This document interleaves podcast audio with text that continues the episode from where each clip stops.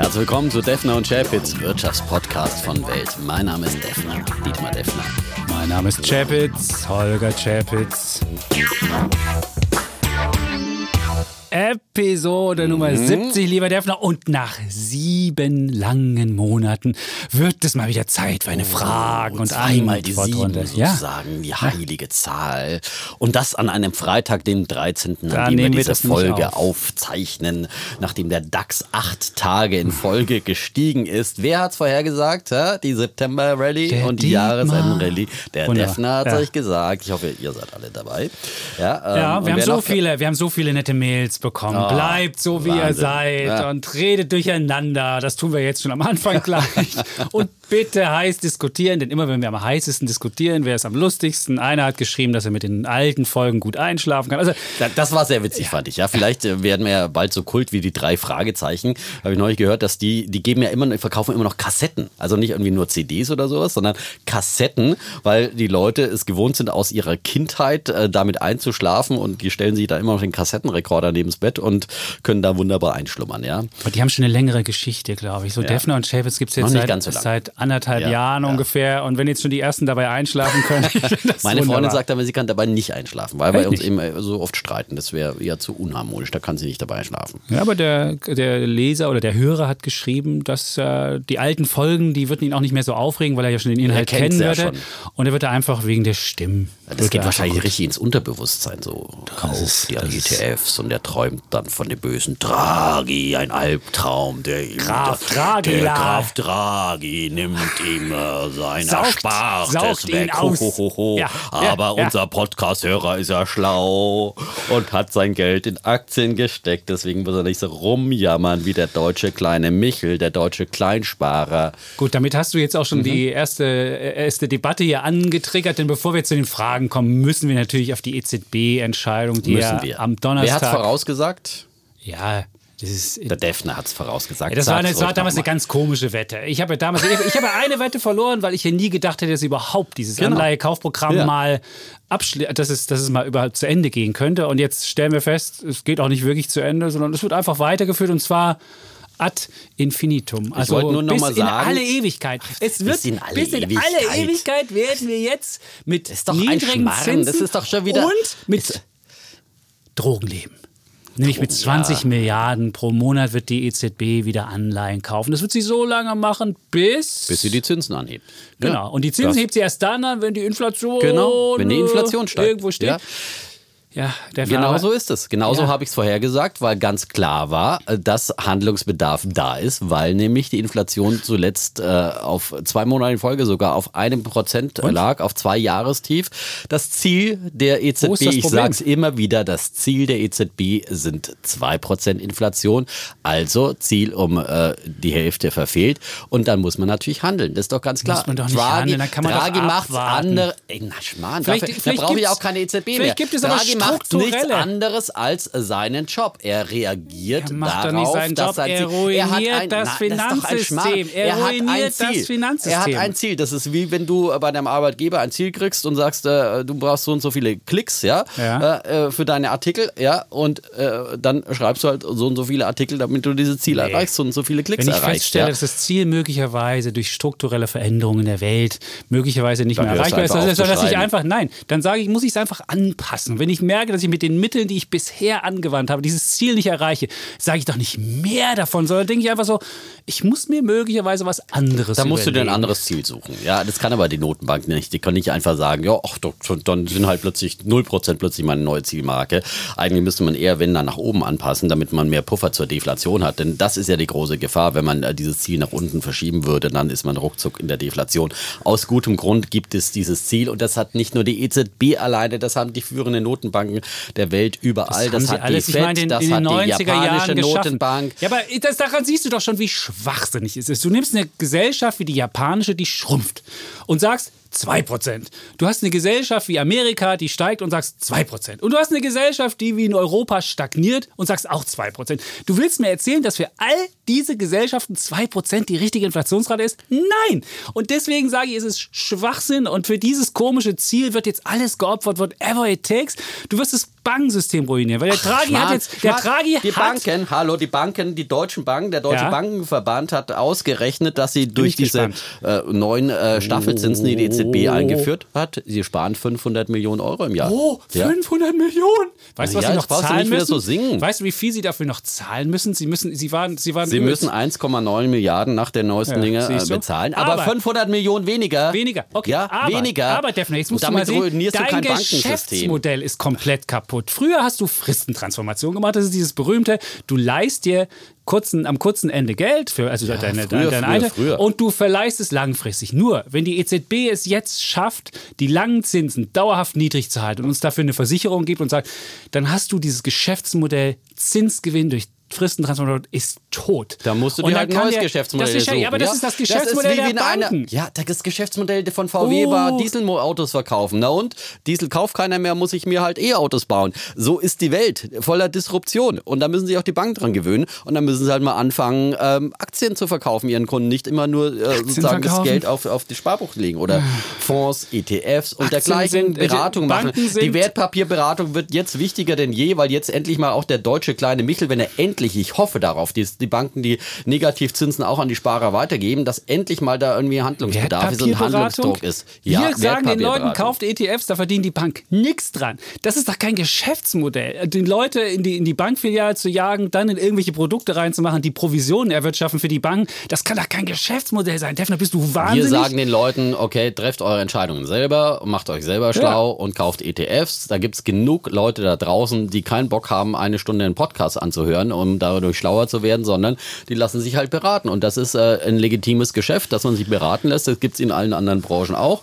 Wenn man sich einen Berater leistet, muss man den halt auch bezahlen. So. Und Ja, aber das ist ja in kein unabhängiger Richtung- Berater. Eine Bank ist, hat nie einen unabhängigen Berater. Dann gehst du zu einem unabhängigen Berater, der nicht an der Provision sich bezahlen lässt, Da muss sondern halt der die Bank festen auch Preis umdenken. nimmt. Und es gibt so viele andere das Geschäftsmodelle und vor allem die. Äh, Banken sind dafür da, Kapital in eine Gesellschaft zu bringen. Das ist das Herz einer Ja, Volkswirtschaft. Kapital. Ja, aber wenn Ja. du es nicht mehr kannst, weil einfach die Zinsstruktur so ist, dass die Kurve so flach ist, dass du an jedem Kredit nichts mehr verdienst. Das ist doch Blödsinn. Du kannst Nein, ja- du kannst nichts mehr verdienen. Du hast früher den Spread zwischen langen und kurzen Zins hast du genutzt und hast damit dein Geschäftsmodell gemacht. Das geht jetzt nicht mehr. Und wenn du, wenn du so eine ganz kleine Marge noch hast und nur ein Kredit dir ausfällt, ist dein gesamtes Geschäftsmodell halt deine kaputt. Margen erhöhen. Es funktioniert nicht. Dann musst es du halt deine Margen nicht. erhöhen. Du machst das Herz der Volkswirtschaft das hast du kaputt jetzt schon alles für zehnmal dieses gesagt. Inflationsziel. Das, du hast, also das, das, ist das, wirklich das. Herz der Na, Volkswirtschaft. Deutschland ist overbanked und daran liegt es, dass die Margen so gering sind, dass der Wettbewerb so hoch ist. Das fördert die Konsolidierung im Bankensektor. Und wenn dann eine Konsolidierung da ist, dann können äh, die Banken auch wieder mal auskömmliche Kreditmargen verlangen. Weil Also, liebe Kunden, der Kollege Defner empfiehlt gerade, dass ihr höhere Bankgebühren zahlen müsst. Schön. Wenn, du das, wenn das deine Empfehlung Nein, ich ist. habe gesagt Margen. Bei ja, Margen heißt höhere Gebühr. Was heißt denn Margen? Ne, Gebühr Margen heißt, dass du Gebühr. auf dein, ja, auf dein natürlich, Girokonto natürlich mehr würde es mehr. Gebühren geben. Ja, Ja, super. Ja, super. Ja, Ja, was, klasse. ja, gerade jammerst du rum, dass du in den Banken runtergeht und jetzt willst du ihnen irgendwie verbieten, irgendwie irgendwo Geld zu verdienen. Also ich meine, aber da das gibt, es gibt meine Idee. Möglichkeiten für die Banken Geld zu verdienen. Okay. Ja, und äh, was ist deine Idee? Ja? Meine Idee ist, Ja. dass wir wieder ein normales Geschäftsmodell Ja, ist, dass wir der einen normale- normalen Markt dass wir haben, wieder dass mit der Postkutsche durch die Gegend haben. fahren. Das, Das hat ja ist deine Idee. zu tun. Ach, dass wir natürlich. für Ja. Geld Äh, früher leihen wieder Zins zahlen müssen und als Sparer wieder Zins bekommen. Das ja, ist meine und das Idee. wird auch kommen. Ich meine, das ja, heißt das nicht auf kommen alle im Jahr Ewigkeit. 2035 Jetzt- ja, vielleicht, Defner. Super Idee. Was im Jahr 2035? Das wird Doch, viel genau früher das. kommen. Viel früher. Da würde ich eine. Wette machen. Ja, Okay, ja, sagen ja. wir, ich würde sagen, der Zins wird bis 2025 auf dem Niveau bleiben oder tiefer. Gerade hast du noch 35 gesprochen. Nein, ich sage ne? erst mal tiefer oder auf dem Niveau. Das ist ja schon wahnsinnig tief. Und dann wird mir bis 2025, Bis 2025 pro Jahr notieren 20, wir, ja, ja. pro Jahr, äh, pro Welt Monat dagegen. 20 Milliarden kaufen. Weißt du, wo dann die Bilanzsumme der EZB ist? Weißt du, was da? Das ist wie ein Drogensüchtiger. Willst du die ganze Zeit unter Drogen Ja, stehen? Ich möchte eine jetzt mal. Eurozone haben, wo nicht Drogen zuständig sind, damit der Laden zusammenbleibt. Es ich will ist eine so Eurozone, ein Blödsinn, stabil ist Argumentation. Und die nicht alle- Kohle braucht. Nein, es ist vernünftige, selbst der Herr Fußt vom äh, IFO-Institut, äh, die Sagt, ja eher kritisch er will sind, QI haben? Nein, sagt, Was? angesichts der Verschlechterung der Konjunktur und der sinkenden Finde Inflationserwartung ist Anleihe-Kaufprogramm Entscheidung- gut? Jetzt halt doch mal meinen Mund, Mann. Eieiei. Hat er das Kaufprogramm? Ganze Da hat Zeit nie. babbelt er dazwischen. Lass mich halt einmal einen Okay. Satz ausreden. Da bin ich Ja? gespannt. Also, Das- wenn der- wenn der- der schon Fuß wieder. das kann, ein der Fuß hat gesagt, angesichts der Verschlechterung der Konjunktur und der sinkenden Inflationserwartungen ist die Entscheidung der EZB sicherlich vertretbar. Gleichzeitig wird deutlich, dass die Geldpolitik an Grenzen stößt, sagt er schon auch. Und Wachstumsimpulse aus anderen Politikbereichen, vor allem im wirtschaftspolitischen Bereich, notwendig sind. Und das hat Draghi ja auch klar gesagt. Ja? Er hat gesagt, jetzt ist vor allem die Politik gefordert. Äh, Fiskalpolitisch muss jetzt was getan werden von den Ländern, die haushaltspolitischen Spielraum haben. Und das hat er ganz klar in Richtung Deutschland gesagt. So, die Deutschen sind schuld. Wir stecken in der Rezession. Gestern hat es das IFO-Institut auch gesagt. Ja, Äh, wir bremsen die Eurozone momentan aus mit unserer Konjunktur. Unser Staat klebt an seiner schwarzen Null, ist nicht bereit zu investieren momentan. So, und irgendwoher muss halt dann auch Geld kommen, wenn der kleine deutsche Michel äh, Zinsen bekommen will. Ja, äh, ein Ökonom hat auch was sehr Schönes gesagt, äh, sozusagen ähm, der deutsche äh, Kleinsparer und die schwäbische Hausfrau, die haben eine sehr ungute Beziehung, ja, weil die eine schwäbische Hausfrau will immer nur kein Geld ausgeben, keine Schulden aufnehmen, sprich nichts für Kredite ausgeben, damit die Banken zum Beispiel Geld verleihen können, ja, sowohl den Banken würde das helfen, als auch äh, sozusagen natürlich dem Zinsniveau, wenn mehr investiert wird. Das will die schwäbische Hausfrau nicht, aber der deutsche Kleinsparer will ständig Zinsen haben. Das passt halt einfach nicht zusammen. So, und deswegen gibt es diese Ungleichheiten. Und wie gesagt, ich habe es ja schon öfters gesagt in dieser Debatte, die Notenbanken reagieren nur auf äh, Veränderungen in Mhm. den Geldmärkten, weil mehr Ersparnisse da sind.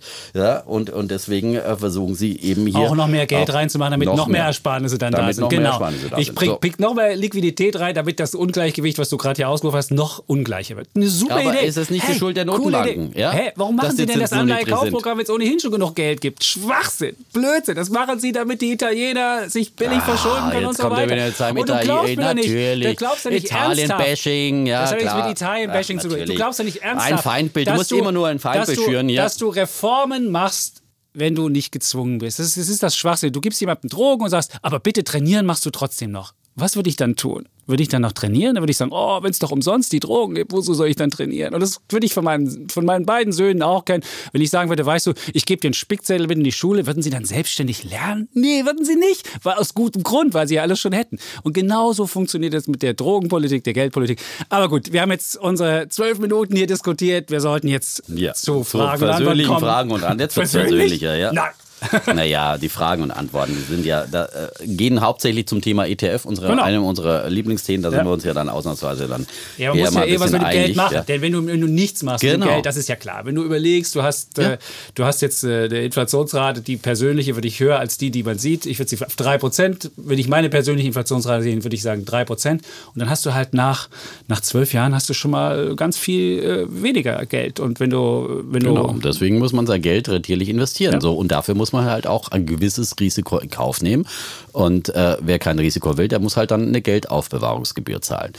So Gut. ist es. Gut, deswegen kommen wir jetzt zu Fragen und Antworten. So, ich Genau. will mal die Temperatur etwas runterschalten hier. Ja. Gut. Ja, nicht, dass der Kollege Chaps noch einen Herzinfarkt hier Ja, kriegt. aber so, also so ich fand das schon. Schnappatmung. Ja, ich finde, wenn jemand, wenn jemand auf, auf, auf alle Ewigkeit. Äh, Was heißt denn auf alle frei- Ewigkeit? Auf alle Ewigkeit. Das es kann ist doch ein gehen, das Schmarrn. das kann doch jedes Jetzt fängt er Kind. wieder an. Das es ist doch eine, Kind es ist Wenn doch eine vollkommene, ist doch nicht auf auf, alle Ewigkeit. Ewigkeit. Na klar. Es ist nicht auf Es alle ist auf Ewigkeit. alle Ewigkeit. Nur weil er jetzt keine Datumsgrenze genannt hat. Ja? Ja. Ich meine, sobald die Inflation wieder anzieht, wird Oh. es auch wieder erhöht werden. Und eine Inflation kann auch schnell wieder anziehen, wenn die Konjunktur wieder in Schwung kommt. aber sie ja? muss robust anziehen. Du hast das Ja, Wort robust, robust gelesen. anziehen. Robust kann auch mal heißen. Robust Könnte kann auch mal drei heißen. steigen. Ja, natürlich. Oh, oh, natürlich. natürlich. Ich meine, die war jetzt so lange unter dem Ziel, da dass man dann drüber. auch mal eine Zielüberschreitung äh, in Kauf nehmen äh, kann und sollte. Ja? Damit man sie robust dann wieder auf ein äh, Mittelmaß, auf einen Durchschnittskurs bringt von Also ich würde 2%. vermuten, dass unsere, unsere Podcast-Hörerinnen und Hörer auch eine höhere Inflationsrate als die von einem Prozent, die du immer hier ausrufst, äh, selbst am eigenen Leibe erfahren. Und irgendwie ist diese ein Prozent, die, Du, die die, deine, du mit deiner gefühlten. Inflation ist genauso falsch wie deine gefühlten Ängste und deine anderen Gefühle, die du sonst immer so hast. Gut. Äh, das sind einfach nur Gefühle, ja, weil du äh, nicht siehst, was die großen Posten, die du, keine Ahnung, überweist und wie dein Handy das ständig. Ich, was habe ich früher für CDs ausgegeben? Ja, jetzt habe ich einmal Apple Music, äh, fünf Abos, ja, für äh, 15 äh, äh, Euro oder sowas. Äh, für meine, äh, da sind meine Brüder und Schwestern auch noch mit dran. Wie, ist ja, dein, wie hoch ja? ist dein, dein, dein, äh, ist, äh, Musik, dein Musikbudget am gesamten Budget? Ja, aber das sind doch nur so das Beispiele. Sind doch, weiß ich nicht, 5%. das sind doch nur so Beispiele. Der größte Posten ist immer noch die Miete. Und wenn du mir erzählst, dass die Miete nur mit einem Prozent steigt, dann sage ich, dann lache ich mich tot. Dann lache ich mich tot, weil das ist wirklicher Schwachsinn. Und da kommt nämlich das Steigt berühmte. deine Miete, du hast ein Eigentum, wunderbar. Ja, ich habe ein siehste? Eigentum, da habe ich Glück gehabt. Aber wenn ich du kein Eigentum hätte, dann hätte ich jetzt aber du, schon eine- Du bist doch der Profiteur von Draghi, ja? Du, Wo bin ich denn der hast, Profiteur? Ja, weil du niedrigere Zinsen hast, weil du äh, deine Darlehen umschulden konntest zu niedrigen Zinsen und, und davon profitierst. Wunderbar. Deine Kosten sind äh, gefallen, ja? Wunderbar, alles richtig gemacht. Aber da brauchst du doch nicht immer rumjammern, ja? Ja, aber es gibt ganz viele Leute, die die Eigentumsquote in Deutschland ist leider nur bei Ja, das ist 50 halt ein Problem. Müssen die Leute und halt viele mal Leute können sich auch nicht leisten und Viele viele, Leute Leute, können haben eine Lebensversicherung. Da kommen viele genau Leute können sich nicht leisten, aber viele, aber viel, jeder kann sich einen ETF-Sparplan leisten, wir muss keine. Lebensversicherung, Gut. Keiner wird gezwungen. Der Garantiezins ist klar ausgewiesen, 0,9 Prozent. Mehr kann man nicht erwarten als den Garantiezins. So die alte Geschichte. Ich kann es immer nur wiederholen. Ja, da brauchst du nicht immer da Vorkämpfer sein, sondern so. Und wer sich, es gibt genug Leute in Deutschland. Ich kenne genug hier Kollegen und so weiter, die mich äh, einen immer ausgelacht haben, wenn man in Berlin sich Eigentumswohnungen gekauft hat. Ja, äh, hallo, die Miete ist so günstig. Ich bin doch nicht blöd. ja, äh, das Geld verlebt haben, verjubelt haben. Jetzt so, wird sie wieder günstig, wenn du neu- wenn du wird neu- gejammert, weil die Mieten steigen. Nein, ja. Wenn du aber jetzt neu jetzt mietest, hast du's wieder günstiger. Genau, jetzt hast Dann du hast wieder du wieder- günstig. genau. Du wirst natürlich keine Wohnung finden mehr, weil es keine Wohnungen mehr gibt auf dem Markt. Ja, äh, bei diesem rot-rot-grünen Senat verheerende äh, Politik, die die machen, haben wir schon mal erwähnt. So, haben wir sollen mal zu den Fragen kommen. Genau. Ja. Gut. Gut, wir haben auch Feedback. Willst du noch ein Feedback? Vielleicht Ja. den, die, die, die netteste Feedback, vielleicht das netteste Feedback kannst du vorlesen. Das erste von Weiß Sami aus dem, Ja, aus dem Sa- Saarland. ja, ja. Ich habe jetzt nicht nach Nettigkeit gewertet. Hast du nicht? Du hast doch mal alles rot keine angestrichen. Punkte. Ja, Er hat immer diesen wunderbaren. Markierer, diesen, diesen Leuchtstift. Textmarker. Ist das überhaupt, ist der Textmarker, ist das überhaupt äh, Was ist das so überhaupt? umweltmäßig korrekt? Oder ist es nicht einfach, Ja, du das kannst ist ja mal essen. Mach mal eine kleine Probe. nicht ne? korrekt. Steckst du mal im Mund oder so. Also, ja, Okay, ich werde jetzt du recht wieder in den Mund Ich hatte übrigens gerade Carsten Pschesky bei mir im Studio. Ja, Carsten Preschki. Pschesky, Pschesky? man richtig Pschesky? aus. B-R-Z-E-S. Ja, Ja, ja. ja. geschrieben, aber Pschesky, Pschesky. Ja, ja. Er fragt, wie unser Podcast so läuft. Der macht jetzt auch einen Podcast. Ja? Macht er? Carsten Corner. Carstens Corner. Carstens Corner. Ja. Und mein, Okay. ja, ich hab Ist leider bei der Bank halt- angestellt, deswegen kann er nicht so richtig frei reden.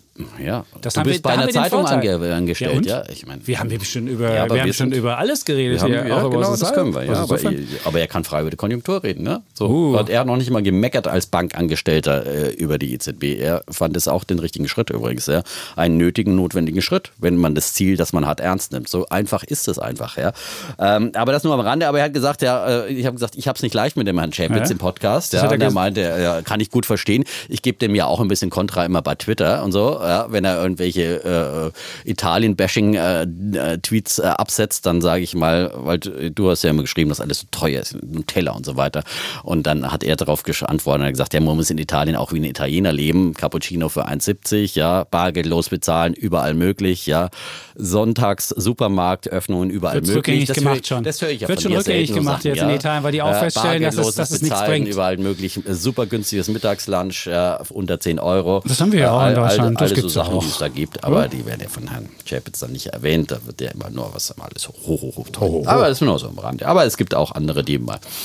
Die vernünftig sind wie der Defner. Genau, genau. Wir haben ja ganz viele, die schreiben, ich bin ja eigentlich immer näher am Defner, aber in dem Punkt stimme ich mit dem Chapitz überein. Das ist immer so, die meisten Mails gehen, ich bin normalerweise immer mit dem Defner stimme ich überein, aber bei Tesla, da finde ich eher den Chapitz oder bei dem. Naja, da kommt halt ein Punkt, wo, wo sie dann anderer Meinung sind. Aber, Ja, aber da sind so viele Punkte, wenn man die mal zusammenzählt, dann sind sie eigentlich bei Chapitz. Wenn du alle. Das, ist, das sind wieder diese Rechnungen von Chapitz, ja. Ich Ja. meine, da sagt einer in einem Punkt, ja, Ja. von äh, Das sagt wie einer viele in einem 100 Themen, Punkt, die ja. wir hier schon diskutiert haben, ja.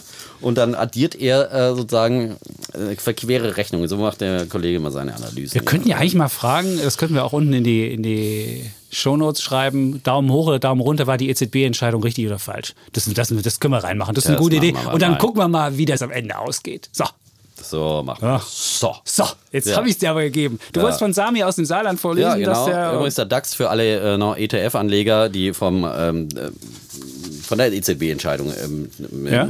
profitieren, ja, Ja. die sollten sich dann auch gut überlegen, wie sie. Bankaktien äh, sollten sie vielleicht, sie Ja. sollten vielleicht DAX Moment, die Banks nehmen. Bankaktien sind ja ganz schnell wieder gestiegen, Nee, weil eben der Bankenverband. Ja, hallo? Ja, sind, meine, gestern gleich wieder gefallen. Heute ist die Deutsche Bank ein bisschen Deutsche Bank Plus. ist ganz im leicht, Plus, ja, ganz weil, leicht im Plus. äh, Gestern äh, ist sie gefallen. Ich habe Die mir das angeguckt. JP Morgan, glaube ich, hat ausgerechnet, dass die 200 Millionen sparen. Ja? Aber das Geschäftsmodell ist doch tot. ja, das Verstehst ist doch wieder mal? ein ganz anderes das ist jetzt Thema. für ein Jahr. Du denkst so kurzfristig. Das ist so ein klassischer Börsianer. Oh, Nein. jetzt haben sie 500 Millionen, die deutschen Banken, die sie mal in den nächsten zwei Jahren machen. Leider ist das Geschäftsmodell tot. Macht nichts, aber 500 Das ist doch Millionen. Schmarrn. Die Deutsche Bank hat doch ganz anderes Geschäftsmodell als. Äh, Hast du mal gesehen, was die an, an, an Reserven da liegen haben bei der EZB? Weißt du, wie viel das ist? Es ist 20 Mal der Mindestreserve. hat Das es haben sehr sie sechsmal gemacht mit kriegen diesen. Staffelzinsen, dass sie eben zum einen den Einlagezins äh, weiter senken, aber auf der anderen Seite eben auch die Banken dann entlasten, damit äh, niemand Mhm. äh, überfordert wird. So, es ist insgesamt ein sehr kluges Paket äh, und sie sind nicht an die Grenzen gegangen. Da ist auch noch Pulver übrig für die Nachfolgerin Christine Lagarde. Ja klar, da kann Und sie ja sag's 40 noch, erhöhen, die Drogen. Klar, ein bisschen mehr Drogen. Drogen. Freibier, doppelt so viel. Yeah!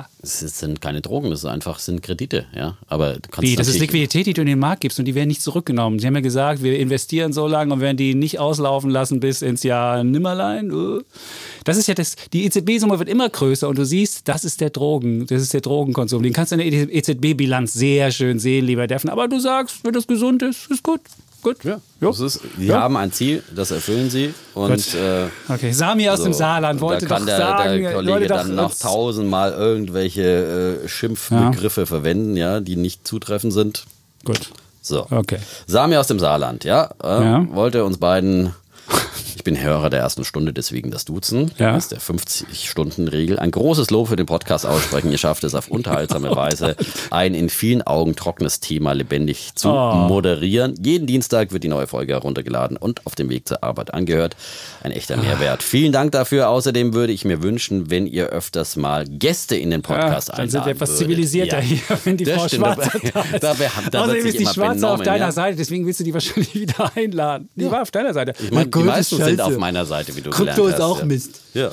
Ja, das ist das Einzige, was jetzt noch hilft bei so einer EZB-Politik. Krypto, Na ja. klar. Äh, Das Logisch. zeigt dir wieder diesen verqueren Herrn Das Einzige, der was meint, hilft. eine Kryptowährung wäre irgendwas, was ein Geldersatz wäre. Etwas, was auf 20, wenn du siehst, wie die, die, der Bitcoin in den letzten Wochen geschwankt ist, ja, da, ist, da kannst du ja von Geldwertstabilität über, überhaupt nicht reden. Da habe ich lieber ein Geld, wo die EZB darauf achtet, eine Notenbank darauf achtet, grundsätzlich, äh, dass Geldwertstabilität gewährleistet ist und dies bei 2% definiert. Wenn das Ziel da nicht ist, äh, noch nicht erreicht ist, dann tut sie was, dann handelt sie. Wenn das Ziel erreicht ist, dann kann man die Maßnahmen wieder zurückdrehen. So einfach Dann ist das. ich noch ich meine, was das ist auch ein ganz klarer, Ja, logischer gut. Zusammenhang. Jetzt haben wir noch hier von Jobbin verstehen was kann. zum Schluss noch eins. Bitte werden Sie und Ihr Partner, das finde ich schön, Sie und Ihr Partner, es gefällt mir so eine Formulierung, nicht ruhiger, wie es sich mancher wünscht. Gerade Ihr angeregte Diskussionen machen den Charakter des Podcasts Ja, das haben wir aus. doch und ich heute gleich mal denke, beherzigt, oder? dass das Ja. besonders bei der etwas jüngeren Generation sehr gut ankommt, wie bei mir beispielsweise. Aber Sami aus dem Ausland, äh, aus dem Ausland, aus dem Saarland ist ja fast Ausland. die Saarländer, das ist die ja, Saarländer, ja, ja. AKK wird nie Bundeskanzler, ich sag's dir. Äh, Wir hatten schon mal aus dem Saarland einen, einen Sta Staatsratsvorsitzenden. Ja. Und, äh, Vorwärts immer, rückwärts Ja, nimmer, genau, den ja. Sozialismus. Also er hat gesagt, wir sollten äh, Sami aus dem Saarland, wir sollten mal den ETF-Guru Gerd Kommer Ja? einladen. Kennst, Kennst du den? nicht? Ich kenne den. Ja, Ja. Also ich habe das schon, auch, ne? ich hab der Ja. Podcast schon Ja. von ihm gehört. Der ist der, der mag Immobilien nicht so. Der hat berechnet, warum Immobilien sich nicht lohnen, weil du nämlich die, die, das Geld, was du dafür ausgibst, wenn du das parallel in so einen ETF-Sparplan anlegst, Mhm. bist du immer besser dran, wenn du, wenn du nicht gerade eine 100-jährige besser an den Und das Märkten war hast. vor dem Mietendeckel der rot-rot-grünen Ja, genau. Berliner Koalition. Und äh, Ist ein wenn, spannender- ist wenn ein man spannender übrigens mal Mensch. meint, dieser, das wäre ja so ein Berliner Lokalthema, über das wir uns hier aufregen, das ist es eben beileibe nicht, weil die Linkspartei will dieses, diesen Mietendeckel ja, Ja. bundesweit einführen und bei der nächsten Bundeswahl ruckzuck hast du hier auch rot-rot-grün. Deswegen ist hier wirklich Vorsicht geboten an der Wahlurne, weil das ist wirklich, das ist wirklich Wahl. enteignet. Hast du nicht grün gewählt bei der letzten Europawahl? Ja, das stimmt. Hast du da nicht Ja. diesen ganzen Mist in Berlin irgendwie Naja, mit gut. sozusagen indirektes Ich- Blatt gegeben? Hast du mal finde- gesehen, was die, was, die, was die Grünen wollen mit Mieten? Habe ich letztens Ich habe sie ins Europaparlament gewählt und nicht in den Berliner Senat. aber Ja, aber damit- äh, bei der Bundestagswahl äh, werde ich die nicht wählen, weil wenn die so einen Scheiß machen und in Bremen wieder eine rot-rot-grüne äh, Koalition äh, ins Amt bringen, ja, die auch nicht wirklich so richtig demokratisch legitimiert ist. Ah, egal. Gut. Äh, aber Äh, Wir haben nach Minute 23 gleich die erste Frage. Wie schon geantwortet? Wahnsinn, Wir haben noch keine Frage hier. Die erste so. Frage wäre. Doch, es war ähm, doch die Frage nach, dem, äh, nach den Gästen, ja? Achso, ob wir die mal einladen. Die Frage, ob wir, Haben wir den einladen, Haben wir können wir mal, nehmen wir mal auf die Liste. Aber wir, wir wollen auch wieder Gäste einladen. Wir wollen auch wieder Gäste ja. einladen. Das- wir haben schon wieder ein paar auf der Liste und äh, für, für den nächsten größeren Urlaub würden wir wieder Und mal ein paar. Defner will ja irgendwie im, im, im Winter? Drei Wochen? Winter, drei Wochen. Drei Wochen Und diese drei Wochen wollen ja gut bespielt werden. Da haben wir echt eine kluge Idee. Jeder darf sich einen Lieblingsbären und Lieblingsbullen einmal einladen und dann hat er Verstärkung und dann geht's gegen den anderen mal. Mhm. Ja, es wird gut. Ich hoffe, dass es gut wird. Hm. Mal sehen, wen du dann hier anschleppst. Welchen, welchen Hyper, vielleicht Herrn Preschki? Der ist nicht bullisch genug. Ich hätte da schon eine Idee. Czeski spricht man Czeski. den aus Czeski? übrigens. Aber das ist irgendwie so. Gut, okay. Ja. Gut, kommen wir zur nächsten Frage. Wann ist das nächste Live-Event? So, Dietmar, Ah, bitte. Da will uns nämlich ja. Jochen freut sich auf ein Meet und Greet. So. Müssen wir mal unseren Aufnahmeleiter fragen. Bald? Bald. Er sagt bald. Er sagt ja, bald. Wir, wir haben was im Petto, ja. Wie viele Leute seid ihr beim wir Podcast? haben noch nichts konkret im Petto, Nein, ja. Noch nicht konkret, Nein, aber aber, aber wir haben es im Auge, ja. Ja, ja. Wir sollten es unbedingt machen, ja. Unbedingt. Und dann vielleicht mal in Berlin, ja. noch 2019 oder ist es Nee, Projekt 2019. 2020? Na, 2019 ist doch gleich vorbei. Jetzt kommt die gucken wir mal den Kollegen an. Nee, das schaffen wir nicht mehr. Ja, es ist Er denkt, Urlaub. gut. Ja. Winter. Winter 2020. Okay. Wi- Nee, im 2020. Ja, aber nicht- 2020. Nicht, also im Frühjahr, Winter, im, Ja, im ersten ja. Winter, ja. Ja. So, ähm, machen wir auf jeden Fall wieder und äh, ich würde sagen, Heimspiel in Berlin irgendwo. Ja? Heimspiel? So, ja. Gut. Nicht wieder nach Hamburg fahren, so weit. Oh, das war cool. Also ich finde, Hamburg war eine war schöne nett, Sache. war- War nett. ja. Ja. Ähm, genau. Wie viele Leute seid ihr beim Podcast? Da haben wir jetzt schon, ja, Dann haben wir einen Kollegen Flo heute hier sitzen, Ja. der Aufnahmeleiter ist. Also wir haben, wir beide, wir machen ja das ganze Redaktionelle, ja, und äh, bereiten uns selbstständig darauf vor. selbstständig. Selbstständig. Keine Zuarbeiter. Nein, haben wir keine. Ghostwriter. Es ja. gibt wirklich niemanden es gibt, dahinter. ne, es gibt niemanden. Das Schöne ist, man kann Und dann- natürlich Kollegen fragen. Wir haben ja lauter kluge Kollegen, also den Kollegen, Genau. Kollegen Eckert oder Sommerfeld oder wie sie heißen. Das ist das Schöne, man kann sich auch mal Rat holen, aber eigentlich bereiten wir das selbst vor. Ja. Und dann haben wir natürlich die technische Umsetzung, die Kollegen, die uns da äh, hilfreich unterstützen. Das ist im Prinzip dann äh, pro Podcast äh, ein Kollege, der aufnimmt, der die Texte schreibt für Spotify und Co. Und für, für, gibt es bei Spotify auch Texte? Ja, so ein Kurztext. Es so gibt den Kurztext. Du musst dir mal sagen, was da Kurztext und passiert. einen Langtext. Äh, bei Weltdudes äh, wird sie auch welt.de slash dudes wird sie auch eingestellt. Da gibt es einen längeren Text dann. Und ähm, ja, und diese ganze Einstellungsarbeiten und so. Und dann gibt es noch einen Tonmeister sozusagen, der die Abmischung vornimmt. Diese Heute wird es besonders schwer, weil so wie wir hier geschrien und haben, ab muss und der mal die, die, die Lautstärke Spitzen hoch und runter, runter runterregelt. Eher runter. Aber da wird ja auch nichts geschnitten groß bei uns. Eigentlich einige Nee, live nie. Wir haben, glaube ich, zweimal irgendwann mal was geschnitten oder sowas. Und wir waren einmal, haben wir, haben wir eine Folge, da waren wir so schlecht gelaunt, haben wir eine nochmal neu Aber aufgenommen. nochmal Das neu aufgenommen. Aber einmal mussten wir schneiden bei Frau Schwarzer, als der äh, Feueralarm kam. Stimmt. Mussten wir Aber sonst eigentlich nie. unterbrechen, ja. Aber sonst nie. Also es ist einfach ungefiltert, live on tape. Ja. Deswegen sind ja auch ab und zu mal wirklich auch Fehler drin. Wenn ich es mir dann mal anhöre, denke ich, oh Mensch, äh, das war jetzt im Eifer des Gefechtes äh, fachlich manchmal nicht ganz richtig und so weiter. Das müssen wir auch immer um Entschuldigung bitten. Wir so, tragen hier die Wissen Fakten nach bestem Wissen und Gewissen vor. Und, Wir übernehmen äh, keine Haftung. wir übernehmen keinster Weise Haftung, wir geben auch keine Kaufempfehlung. Das sei immer wieder auch nochmal ganz klar gesagt. Dass, Sondern äh, sind einfach Ideen, die wir hier verbreiten. Meinungen zu irgendwelchen Anlagevehikeln äh, und jeder ist wirklich gut beraten, sich selber schlau zu machen. Entweder sich beraten zu lassen, das ist eine Möglichkeit, das kostet Geld, ist ganz klar. Oder sich einfach äh, individuell auf vielen verschiedenen Plattformen äh, zu informieren. Da gibt es ja jede Menge Möglichkeiten. Genau. So. Haben wir die Frage Ja. Dann Michael, ja. Welche anderen Podcasts hört ihr? Haben wir noch? Ach so, haben wir auch ja, noch. haben wir auch Ah, noch. den Und sag mal, was, welchen hörst du gern? Also außer Also unseren? ich, ich höre äh, wirklich jetzt äh, fast jeden Tag, wenn ich jogge, äh, den äh, Steingart, den Ja, Kollegen Gabor Steingart. Gabor Steingart. Äh, der hat Morning ja früher ein Briefing. Morning Briefing, äh, hat er immer noch als Newsletter herausgegeben. Und er hat Morning Briefing, der Podcast. Und das ist wirklich, finde ich, schon der, der beste Wirtschaftspodcast. Wirtschaftspodcast? Wirtschafts- und Politik-Podcast. es ist, es ist immer mehr in politischer. Es wird immer mehr es Politik. immer politischer. ja, ja. Genau, weil nämlich auch der Kollege Alexander, Robin Genau. Alexander macht ihn immer Von der freitags. Welt, ja. Von der Welt, ein netter Ja, Kollege. stellvertretende Der macht das sehr schön.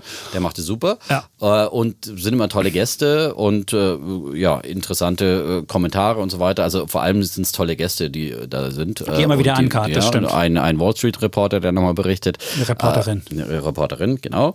Ähm, seine Meinung zur EZB übrigens teile ich nicht. Ja, explizit, ich- aber er lädt auch ja, Gäste ein, die ihm da auch durchaus widersprechen. Marcel Fratscher zum Beispiel, der übrigens gerade bei mir gestern in der Börse am Abend war. Auch noch. Durfte sagen, wie toll das alles ist. Er war selbst noch bei der EZB. Ja. Na und? Super, ja, Ja, gut. Aber ich, bei mir kommen auch äh, Kritiker zu Wort, aber auch Seltener merke ich gerade. Der Nee. Ist jetzt auch kein Ja, gut, Kritiker. dann der eine- Fratscher. das war jetzt gerade zufällige, deine ganzen Freunde. Das war eine zufällige Ah, ja, ja. Ja, Jörg Krämer ist auch ständig bei mir, der hat auch Ständig? schon über die EZB abgemeiert. Okay. Nein, ich. Sonst noch vielen Podcast, den du magst? Sonst noch einen Podcast. Ähm, ich muss mal den Kollegen seinen Corner anhören, ne? Achso, von Breschke, den Corner. Breschke, genau. Okay. Carstens Corner habe ich Carstens äh, noch Corner. nicht gehört, kann ich noch nie empfehlen. Ich aber, bin ja großer Anhänger von Angel, angelsächsischen Podcasts, weil das gibt es schon länger und die sind auch teilweise sehr gut. Also was ich jetzt letztens gefunden habe, ist Pivot. Pivot ist äh, Pivot, also Wende. Und äh, mit Karis Fisher und Scott Galloway. Scott Galloway ist dieser, dieser Marketingprofessor von der NYU. Und die haben so Technologie und, und Aktien und sonst wie. Und die haben auch so eine Rubrik mit Bulle und Bär. Das fand ich lustig. Echt? Das haben die auch. Ja. Fail, Fail of the Ach so. Week und Win of the Week nennen die das. Und es ist wirklich ein geiler Podcast. Auch so zwei, die sich so gegenseitig die Bälle zuwerfen. Er ist ein bisschen Testosteron geladen und deswegen machen wir ein bisschen, also wenn man als Frau vielleicht nicht immer so doll, aber ich finde es trotzdem ein, ein, ein, ein spannender Podcast. Dann habe ich noch Slate Money, das ist ein cooler. Das sind drei, zwei Linke, eine, die eher konservativ ist, also in meine Richtung eher. Drei, genau, die drei diskutieren. Moment, du bist doch hier der Sozialist. Was? Was? Nee, aber nicht diese, diese, diese Art. Es man stellt fest, im Angelsächsischen gibt es sowieso mehr Linke, die Podcasts machen, weil das eher so ein Medium für, für, für, für Demokraten oder für, für solche Menschen ist. Und was ich noch spannend finde, ist Make Me Smart. Das ist auch ganz nett. None of us is as smart as all of us. Das ist deren Motto. Und dann gibt es immer die Make Me Smart Question. hast du aber diese ja, Ansicht, natürlich. ja, ja. Komme ich selbst auf so eine Idee? Ja, Nee. also der Schwarmintelligenz hier. Ja, also ist, Wie äh, gesagt, bin ich auch haben ein wir auch schon mal diskutiert, dass ich ja. dann davon nichts halte. Ne? Von der ja. Intelligenz der Masse. Ja, Gut. Das ist nämlich Haben wir auch eine die Fragen? Dann- Dann geht's los mit ETF-Fragen. Schon? Nach Minute 30. Nee, wir ja. haben hier noch eine Frage andere? oder eine Anmerkung zu Tesla, ja, äh, von Michael. Äh, Okay. der, einer von denen ist, der, die sagen, ähm, dass er äh, ja meistens auf meiner Seite ist, aber äh, beim ausgeprägten? Tesla-Enthusiasmus bin ich zumeist mehr auf der Seite von Dietmar. Nein, von Chapitz. Ach so. Ja, weil es geht beim Autokaufen um Qualität, hat er geschrieben. Und die Qualität. Noch zu Tesla, anders als Dieter, bin ich davon überzeugt, dass die deutschen Hersteller auf lange Sicht die Nase vorn haben Siehst werden. du? Ja, genau. Das denke ich auch. Genau. Denn aktuell gibt es immer noch eine große Zurückhaltung den E-Autos gegenüber, was sich aber vermutlich in den nächsten fünf Jahren ändern wird. Vermutlich. Und die, offenbar will die Bundesregierung, was man jetzt so hört, äh, wollen die doch jetzt nochmal da aktiver in die Förderung reingehen. Jetzt, wo auch die deutschen Autobauer endlich Autos, Autos haben. am Start haben, Ein du? der Böses dabei denkt. Ja. Macht doch Vorher- jeder so, dass er, dass er nicht unbedingt äh, Tesla in Nein, Deutschland man irgendwie muss sagen, jetzt subventioniert. die, die IAA jetzt ähm, hat ja interessante Produkte hervorgebracht, muss man sagen. Und vor allem der VW-Konzern ist da vorn. Äh, dies war ja bei uns im Podcast und Mhm. äh, hat auch seine Bekenntnis, äh, sein, sich als Fan von Tesla geoutet und er macht da vieles richtig, finde ich. Ja, der ID3 klingt wirklich sehr interessant, unter 30.000 Euro. Ein äh, Elektroauto mit vernünftiger Reichweite, also ein alltagstaugliches Auto. Und ähm, da habe ich zum Beispiel mit Jürgen Pieper gesprochen in dieser Woche in meiner Sendung. Ähm, der hat gesagt, wow, alles, was er gehört hat, das ist ein super Auto. Also das ähm, hat äh, bestimmt große Zukunftschancen. Und? VW kaufen? Und äh, ja. Hat er gesagt. Kaufen, kaufen, kaufen. Äh, hat er nicht in meiner noch. Sendung ge gesagt, aber er hat mal im Focus Money gesagt, dass er da, glaube ich, äh, wie richtig 75% Kurspotenzial oder sowas sieht. Ja. Also, Und Porsche Taycan natürlich auch interessant, ja. Das ist äh, auch, wenn ich glaube, dass äh, Tesla dann noch so ein bisschen besser ist, aber ich glaube, die, der Porsche Taycan, ich meine, wenn man einen Porsche kaufen willst, dann kaufst du einen Porsche und keinen Tesla, ist dann ganz klar. Und Porsche hat natürlich einen, äh, einen absoluten Mythos, ja. Und ähm, äh, der wird sich verkaufen, der findet auf jeden Fall seine Fans, wer das Geld hat, der wird sich dann sicherlich diesen Porsche kaufen. Ah. Wir müssen Michael noch sagen, dass Chapitz mit Z geschrieben wird. So, das, nur, Wird nur am Rande. Nur am Rande. Ja, ja, ich habe tausendmal Oft wird auch mal. JPEG gesagt, ja. Aber das ist äh, wie von der Ja. NSU, ne? Das ist, äh, Das mit der bin ich weder verwandt noch verschwägert noch irgendwas, auch wenn sie auch aus Sachsen kommt. So, wie ich Um es das auch auch nochmal klargestellt zu haben. Ne? No, aus Chemnitz. Beate. So. Die sprechen in, in Chemnitz, die sprechen das, das, äh, das Hochsächsisch. Das, Ja, das ist das, das, das ist, Achtsgebirge. das ist genau. Und früher hieß ja das, äh, Chemnitz die Stadt mit den drei O, ne? Kolmorstadt. Schön. Ja, Den war wird's so, auch noch oder? platziert. Wunderbar. Kennst du oder? 30 Ja. Jahre Wiedervereinigung. Der, der, der hat doch die alten Wessi-Witze. Das ist gut. Das Ich gefällt dachte, das war ein mir. Ossi-Witz, den habe ich Mo- mal im Osten gehört. Ja. Ich dachte, das war, haben die Ossi selber gesagt. Meinst du? Nö, falsch. gut. Okay. Gut. Wollen wir jetzt mal zu den ETF-Fragen kommen? Ja, kommen wir zu den. ETF-Fragen. Willst du die erste vorstellen? Hol ich mal die erste. Ich habe meine nämlich hier. Welchen Broker könnt ihr mir empfehlen? Und da hat nämlich einer geschrieben, er hätte von eToro Werbung gesehen Mhm. und die würden ähm, ohne ähm, Kommission des, äh, also ohne Provision äh, Trading anbieten, ob das was Seriöses wäre. So, und da müssen wir sagen, es gibt mittlerweile viele Broker, die auch kommissionsfrei arbeiten, aber das hat seinen Preis. Entweder machen die Verluste damit und wollen erstmal Kunden aufbauen, um dann Als später einen abzukassieren, ja. Mhm. als Marketing-Ding. Das ist so, ich würde vermuten, das äh, Modell Trade Republic, den, da bin ich bei dem Broker, da kann man einfach wirklich für ein Euro was kaufen. Für ein Euro. Ein Euro und sonst nichts. Aber selbst bei einer guten alten Commerzbank konnte ich jetzt zum Beispiel einen ähm, ETF-Sparplan auf den äh, FTSE All Country äh, World machen. All, nee, FTSE All, Country. World. Ja, A-C-W-I. All Country World. Oder All, All World. Wie heißt der Nein, nochmal? All Country World. All Country World. Acqui. Ja. Glaub mir's. Ja, okay. Manche sagen Countries und manche sagen Country. Das ist der einzige Unterschied. All Country World. Nee, der, Index. der FTSE heißt All World. Ach, du meinst der Ich All meine den World? FTSE, ja, der heißt also All World, der FTSE. FTSE. Ja, für FTSE, der heißt All World. Ja, und der heißt All World, ja. Der ist ein Pendant zum MSCI All Country World, ja. Ja. Und ähm, der hat äh, nämlich auch sehr viele Aktien und der ist sehr günstig. Und, und wie gesagt, den konnte ich da. Bei der Commerzbank?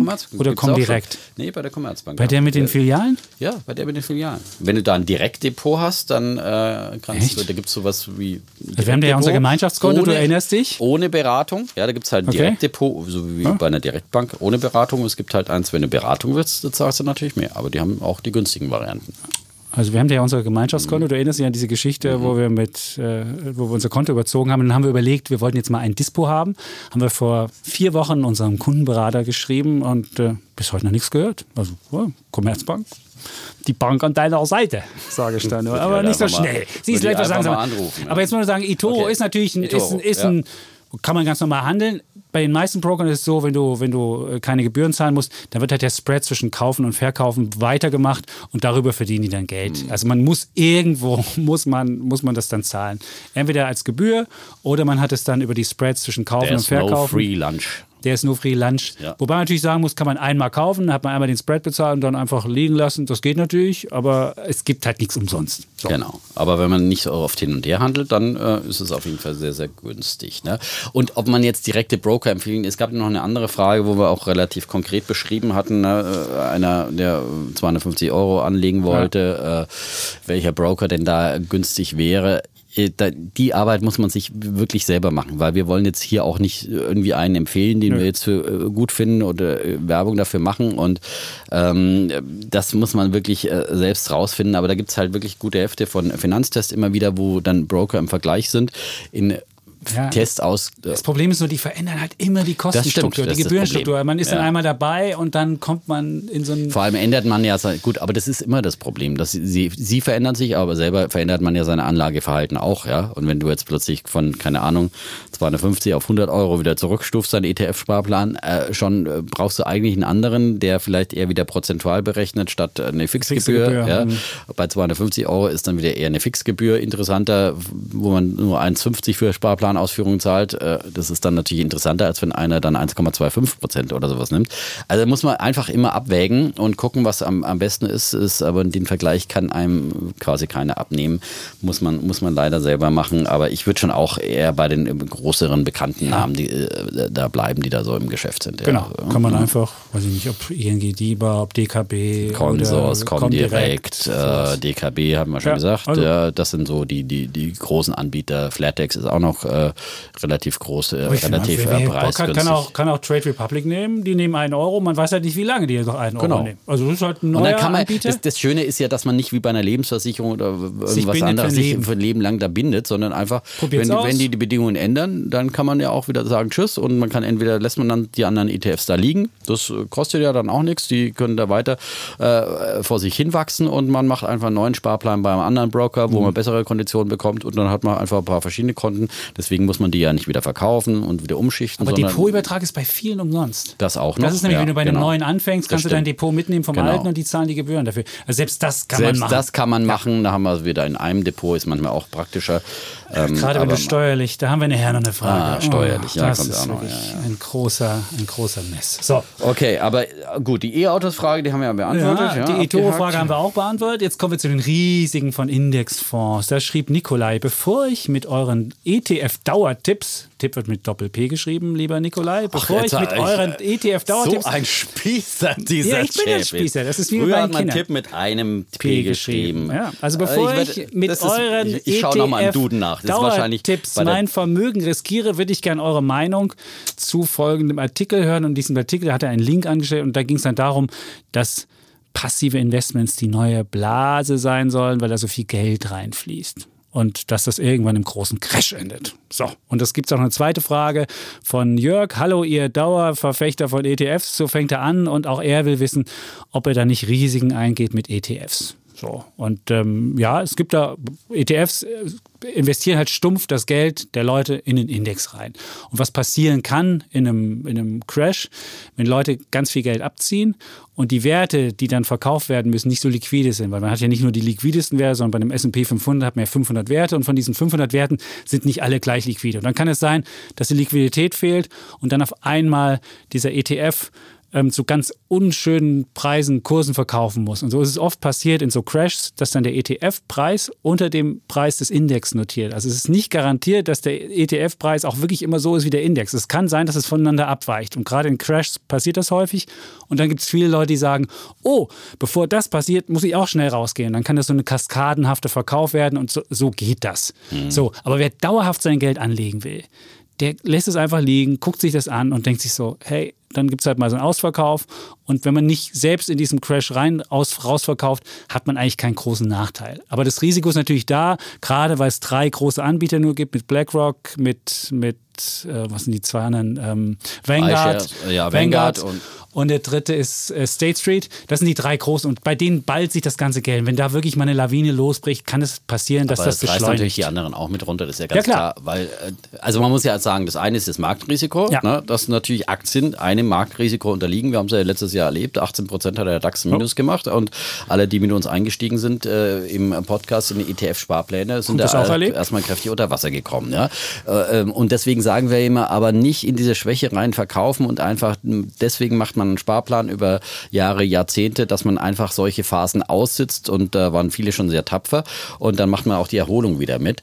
Aber es ist ja eben grundsätzlich anders, das Vehikel an sich erholt sich ja dann auch wieder. Es ist eben nicht so eine Pleitegefahr zum Beispiel wie bei Zertifikaten, da ist ein ganz anderes Risiko da, weil bei der, beim Zertifikat, das hat man bei Lehman äh, Brothers gesehen damals, äh, wenn die Bank pleite geht, ist es eine Inhaberschuldverschreibung, äh, dann ist sozusagen das Zertifikat quasi auch wertlos oder da ist man halt irgendwie, muss man gucken als Gläubiger, ob man da nochmal im Insolvenzverfahren irgendwie was, was wieder kriegt von der, von der Bank. was? Genau, Ja. gab es noch ein bisschen was. Ähm, aber das ist so ein ganz anderes Risiko beim ETF. Das ist wirklich ein Sondervehikel, wo dann die Aktien dann auch drin sind in diesem Topf und kann natürlich sein, dass äh, sozusagen eben durch die beschriebenen äh, Verwerfungen dann möglicherweise äh, die Aktien manchmal ein bisschen äh, schlechter verkauft werden, äh, als es im Index dann abgebildet ist. Aber in der Regel spielt der Index ja dann auch wieder ab, aber er kann sich natürlich dann auch wieder erholen. Das ist äh, und die Alternative ist ja dann immer, das wird ja dieses Argument wird immer vorgebracht von natürlich von den aktiven äh, Fondsbefürwortern, sicherlich auch von der aktiven Fondsindustrie, denn die äh, verdienen ja sehr viel Geld am Fondsmanagement, sowohl an den Gebühren als auch an den Verkaufsgebühren. Ähm, und äh, da ist ja auch ein aktiver Fondsmanager äh, nicht davor gefeit, weil der hat ja dann im Zweifel eines großen Crashs auch äh, Kundenabflüsse und dann muss der auch auf Teufel komm raus verteil- äh, verkaufen und wenn er kleinere Aktien oft, oft haben äh, Aktienfondsmanager nochmal kleinere Spezialwerte im Depot. Aber die muss er nicht verkaufen. Der kann, muss er er nicht, nicht der kann verkaufen. Er kann Also er er kann kann, das ist das. Schöne. Ja. Das ist, Er das ist auch der steuern. Unterschied. Du hast, genau, du kannst es steuern, du musst nicht stumpf verkaufen. Und Aber da ist der Vorteil. Und dann kannst du auch sehen, hast, wenn du einen großen ja, Ausverkauf natürlich, bist du nicht besser dran. Ja. Aber, aber der ETF ist dann halt wirklich, der geht halt einfach stumpf nach unten. Genau. Und einem aktiven Fondsmanager kann man immerhin sagen, der kennt seine Kunden, wenn er große Kunden hat und die ihm sagen, ich muss jetzt mal was verkaufen, kann das marktschonender machen, als wenn ein ETF, der seine Kunden nicht kennt, einfach eine riesen Order kriegt und dann verkaufen muss. Also es ist schon. Ja, aber das ist immer die mehr sozusagen, dass der Kunde da drei Tage vorher anruft und sagt, ich will verkaufen. In normalen Marktphasen ja, wenn es einen Crash gibt, dann will die ganze Herde panisch rennen zum Ausgang, alle wollen raus. Damals 1987 in dem großen Crash hat der Dow Jones, glaube ich, 25 äh, Prozent ja. ungefähr verloren. Das war der größte An einem Tag. Ja. 25 Prozent. Er hat es dann relativ schnell in den nächsten Monaten wieder aufgeholt. Aber an so einem Tag wollen dann alle blind verkaufen, alle werden von Panik getrieben und das ist halt ein Fehler dann, wenn man dann als ETF-Anleger da auch mitmacht, dann kriegt man garantiert ganz schlechte Verkaufspreise und ähm, wie gesagt, und das trifft dann aktive Fonds genauso wie, äh, wie passive. Damals gab es übrigens noch keine ETFs, also da aber waren damals die ETFs diese nicht ja, schuld. Ja. Aber damals waren auch automatische Verkaufsprogramme, da gab es eine Portfolio-Insurance, da haben alle Leute irgendwie ihr Portfolio abgesichert und dann gingen die Kurse runter und dann mussten alle ihre Versicherungen das ist heute verkaufen. noch viel gefährlicher. Das, das, ist ja heute noch viel gefährlicher, ja. weil es immer noch mehr automatische Handelssysteme gibt, aber es hat Algorithmen und deswegen bin ich auch kein Fan von Robo-Advisors, die dann in solchen Marktphasen dann auch automatisch umschichten, weil die verkaufen dann auch automatisch rein in so eine, in so eine Extrembewegung. Es gibt aktive und passive Robo-Advisor ja, genau. und die passiven Robo-Advisor sind, machen dann nämlich genauso wenig. Die aktiven, die, äh, die genau, machen das dann. Die aktiven, ja. aber von denen würde ich wirklich abwarten. Ab, das abraten. Ja? So. Aber jedem, wie er mag, das sind unsere persönlichen Meinungen. Ja. Ähm, dann äh, kommen wir zu der Frage mit den ETFs. Es gibt unterschiedliche Anbieter. Und da habe ich ETFs, ja wieder mein, da habe ich halt mal äh, das System angeschmissen. Er hat nämlich in äh, DBX Trackers MSCI All Country World hat er gefragt. Mhm. Gibt es da Unterschiede zwischen den einzelnen Anbietern? Und man muss sagen, gerade beim MSCI All Country World gibt es riesige Unterschiede, weil dieser Index scheint irgendwie sauschwer ab abbildbar zu sein. Also wenn man das sieht, die Abweichungen sind größer als bei jedem anderen Index, den ich mir angeguckt habe. Mhm. Und da hast du beispielsweise bei, bei, bei einer Deutschen Bank, der ist, hat relativ starke Abweichungen, ist auch einer eher der schlechteren. Der von Straight Street, der Spider, ist der beste, der bildet ihn am besten ab und der iShares geht so, der, der ist auf jeden Fall auch besser als Deutsche Bank.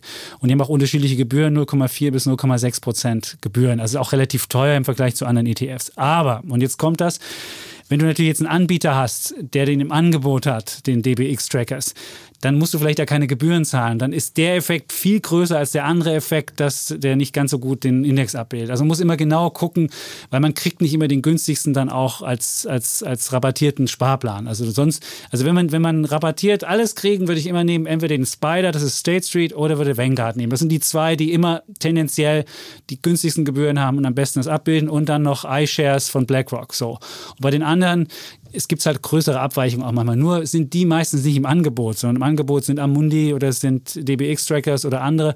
Und dann kann es im Angebot trotzdem günstiger sein. Also insofern muss man die Gesamtkalkulation machen und darf nicht nur das Vehikel an sich und betrachten. Man muss halt dann auch wieder sagen, dass ein Broker im Prinzip halt meistens mit einem Anbieter zusammenarbeitet und halt nur einen im Angebot ja. hat und nicht die ganze Palette äh, im Regal hat und man dann wieder, wieder wegen einem anderen äh, ETF-Anbieter auch wieder den Broker wechseln. Dann kannst du natürlich auch ständig hin und her wechseln, wenn du sozusagen Broker optimierst, also deine Gebühren äh, bei deinem Broker und äh, die ETF-Gebühren auch noch optimieren willst, dann hast du wirklich dann viel zu tun. Und das sind ja wirklich dann auch Mikrobeträge, weil grundsätzlich sind einfach die, die ETF-Gebühren äh, sehr, sehr niedrig äh, und äh, im Vergleich mit aktiven Fonds. Mhm. Und äh, dann ist es halt hier mal Mühe mehr und da Mühe weniger, aber letztendlich sind es sehr, sehr geringe Summen und letztendlich deswegen sich jetzt nicht abschrecken lassen von dem, wenn man wieder hört, oh, ist alles so kompliziert im Broker-Auswahl. So viele wir sind jetzt ETFs. wirklich bei den Feinheiten. Ja. Ne? Das sind wirklich, wir, das sind, wir, haben, wir können ja immer noch mal unsere äh, ETF-Folge äh, empfehlen, die wir mal gemacht haben, wo wir von, von der Pike auf erklären, wie ein ETF funktioniert, warum ein ETF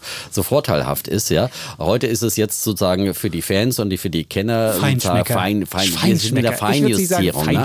Genau, wir sind in der Feinjustierung. Ja? ja? Und äh, dass man da noch einen Cent und da noch einen Cent rausholt oder da genau. einen 0,1 Prozentpunkt weniger bezahlt. Es sind, es sind, ich habe nachgeguckt, es sind vier, über, über fünf Jahre hat der DBX-Trackers vier Prozentpunkte schlechter abgeschnitten als der Spider. So, wenn du aber, mhm. wenn du aber 5% Gebühren zahlen musst oder sonst wie, dann, und äh, das hast du ja pro Jahr dann, dann bist du auf jeden Fall Das würdest du beim, beim äh, ja. aktiven Fonds als einmalige Kaufgebühr bezahlen ja. und, äh, und dann kann es ja auch wieder mal sein, dass der auch wieder mal besser läuft. Das, die, die passen ja, der Konkurrenzdruck ist ja enorm groß, das ist mhm. ja das Gute, dass man da eigentlich im Prinzip dann sagen kann, also äh, ich nehme halt da, was mein Broker mir anbietet, ja, weil im Vergleich zum aktiven Fonds bin ich so viel günstiger und mal bin ich hier ein bisschen besser gelegen. Genau, nicht abschrecken lassen von eine Vielzahl von ETFs und dann lieber, dann lieber das nehmen, was man hat, rabattiert und fertig. So, dann gibt es schon mal eine Frage zum Entnahmeplan. genau. Wenn wir älter wir werden. Haben ja, wir haben ja nicht nur junge Zuhörer, sondern vielleicht äh, solche, die sagen dann, okay. Also Entnahmeplan ist ja im Prinzip, sollte man äh, sowas machen, äh, wenn man wirklich sozusagen sagt, okay, jetzt äh, bin ich in Rente und jetzt fange ich an, äh, mein äh, Altersvermögen da auch aufzubrauchen, äh, sozusagen, und nicht alles auf einmal zu nee, entnehmen, sondern einfach, immer nur das, wie, ich vorher, wie ich vorher eine, einen Sparplan gemacht habe, mache ich dann einen Entnahmeplan genau. und lasse mir halt eine Summe X äh, Monat Das ist halt die Frage. Und da ist, das, das ist die Frage, macht man, ja. macht man einen mhm. festen Anteil, so wie man es äh, sagt man, ich will mir jede, jeden Monat oder jedes Quartal, je nachdem wie die Kostenstruktur ist, zehn Anteile auszahlen lassen und wenn es dann halt hoch ist, kriege ich mehr Geld und wenn es tief ist, kriege ich weniger Geld. Oder sage ich, ich will 300 100 Euro unbedingt haben und muss dann aber, wenn es tief ist, mehr Anteile verkaufen. Und das würde ich nämlich nicht machen, weil da man nämlich dann in tiefen Phasen nämlich noch mehr verkaufen muss. Und das ist dann wirklich doof. Deswegen würde ich dann lieber sagen, in guten Zeiten habe ich halt ein bisschen mehr Geld dann, in schlechten habe ich ein bisschen ja, aber weniger. natürlich auch wieder aufs Individuell drauf genau. an. Wenn du einfach äh, so knapp kalkuliert bist, dass du sagst, ich muss, habe die und die Kosten Gut, und so, äh, die brauche ich einfach gedeckt und, und das Geld brauche ich. Wenn ich einen gewissen Puffer drin habe und sage, okay, wenn es dann mal nicht so gut läuft, dann äh, verzichte ich halt ein bisschen auf Konsum. Aber wenn ich damit meine Miete oder was auch immer oder meine Pflegekosten oder was auch immer Gut. bezahlen muss irgendwann mal. Dann kann man nicht, da hat man diese Frage halt nicht. Ja, ja, ja, und dann musst du halt sagen, okay, da wird halt die Summe ausgezahlt und dann äh, kannst du auch natürlich nicht so richtig gut abschätzen, wie mhm. lange das Geld eigentlich reicht, ne? weil das ist natürlich dann das, das sowieso von Marktphasen abhängig. Und man muss halt gucken, wie die Gebühren sind. Es gibt richtige Broker, die Entnahmepläne anbieten zu relativ günstigen Konditionen. Das ist dann auch wieder verschieden von Broker zu Broker. Und dann hat noch jemand geschrieben, sollte man nicht eine Lebensversicherung besser machen, weil man dann das Langlebigkeitsrisiko abgesichert hat. Da kann ich nur Folgendes sagen, das würde man nicht machen. Wenn man unbedingt das Langlebigkeitsrisiko ja, absichern genau. will, nimmt man einen Sparplan, bis man 65 oder 70 ist, nimmt die gesamte Kohle aus dem Spartopf, packt das dann in eine, in eine Versicherung rein. In eine Rentenversicherung. In eine Rentenversicherung. Da muss man eine Rentenversicherung, weil Lebensversicherung genau. ist ja auch wieder nur, dass man irgendwann ja. einen äh, Einmalbetrag so bekommt. Das heißt ja nicht, dass man ein langes Leben ja. absichert. Heißt ja nur, im Todesfall kriegst du eine Auszahlung oder normalerweise ja. sowieso auch bei Erreichen dann der, der Rentengrenze. Genau, dann ähm, macht man einfach eine Rentenversicherung und dann weiß man, bis zu seinem Tod kriegt man den Betrag. Das sollte man aber nur dann machen, wenn man weiß, dass man biblisch alt wird, weil die meistens so kalkuliert sind, dass man da mindestens 102 oder 103 werden soll, damit sich das wirklich lohnt. Ansonsten lohnen diese Dinger nicht. 102? Ja, die haben, die haben, die rechnen mit einem Alter von 102.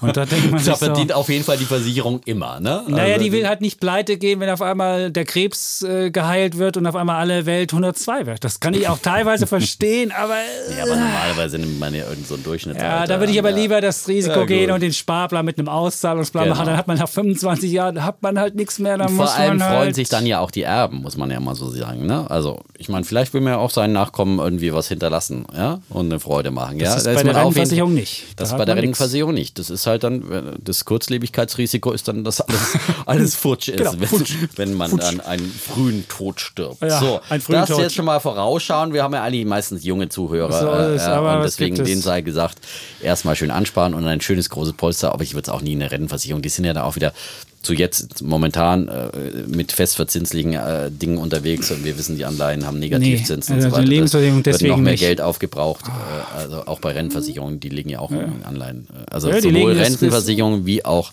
Lebensversicherungen ja. legen das Geld einfach ganz schnell schlecht an. Das kann aber, bis wir im Alter sind, da gibt es ja wieder schöne Zinsen. Da gibt es nicht. in, der, in der zinsfreien Dekade oder in, weiß ich nicht, im halben Jahrhundert, das lohnt nicht. Also das Produkt ist Mist. Dann haben wir einen ähm, Menschen, der hat geschrieben, ich habe 10 bis 20.000 Euro, die will ich sofort anlegen. Schiebe ich das Geld jetzt einfach zu Oscar. So.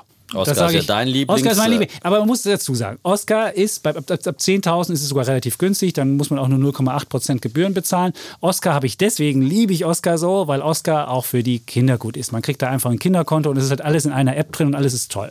Wenn ich jetzt sage, ich habe keine Kinder und ich habe äh, und ich will einfach nur für mich das machen und ich muss nicht eine tolle App haben, sondern kann das auch im Internet machen, kann man auch andere Robo-Advisor nehmen, wie Weltsparen beispielsweise, die machen das billiger oder man kann von der Quirin Bank gibt es auch einen Robo-Advisor. Das sind alles passive Robo-Advisor, die es billiger machen. Da muss man teilweise nicht 0,8 zahlen, sondern nur 0,4.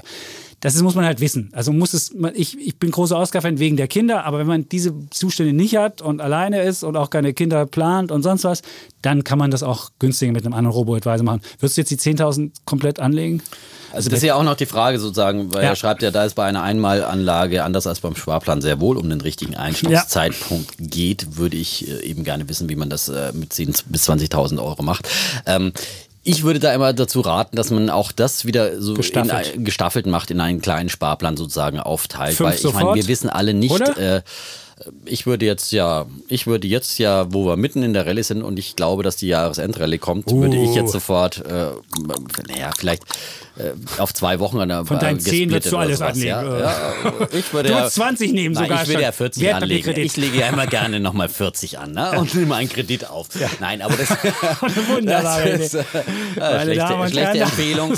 So wenn ich jetzt, die, ich freue mich auf die Minuszinsen dann. Der, der Hefner hat mehr Ideen, als er Geld hat. das genau, muss man das dazu ist der sagen. alte Spruch von Leo Kirch, und das ist eine meiner Lebensdevisen, ja. Und das kann oft Gut. ganz schön ins Auge gehen, also deswegen davor sei gewarnt. Das geht auch in die Ah, Gegenrichtung. Ich das würde auch von den 10 bis Gegenrichtung, 20 ja. 5 anlegen und dann nochmal noch mal 5 Also in drei Monaten vielleicht genau. und dann nochmal. Ich, naja, ich, ich würde es jetzt zehn in den nächsten Wochen anlegen, vielleicht auf zweimal. Zum Beispiel, wir haben jetzt Freitag den 13. ist der DAX acht Tage in Folge äh, gestiegen. Da kann er natürlich auch wieder mal ein bisschen zurückkommen. Uh. Zum Beispiel, ich nehme jetzt den DAX nur einfach nur als Messlatte für die Märkte. Wir wollen ja immer das inter, am Dienstag ausgestrahlt, investieren. lieber Dietmar. Darf ich da Genau. kurz darauf hinweisen, Am dass du jetzt Dienstag sagst, wird das Montag werde ich Genau, am, genau. Und ähm, dann kommt aber nach der Dienstagsausstrahlung auch schon wieder die FED am Mittwoch mit ihrer die Zinsentscheidung. kann nur enttäuschen. Ja. Die kann nur das enttäuschen. hast du bei der EZB Nein, auch die EZB gesagt. über die EZB dachte ich das doch. auch, ja. Ja, ja genau. Ja, dachte ich auch? Weil ich nie gedacht hätte, weil der Draghi Ja, hat genau. ja, hat Du ja seine gesamten, seine gesamten Gegner hat er ja runtergestimmt.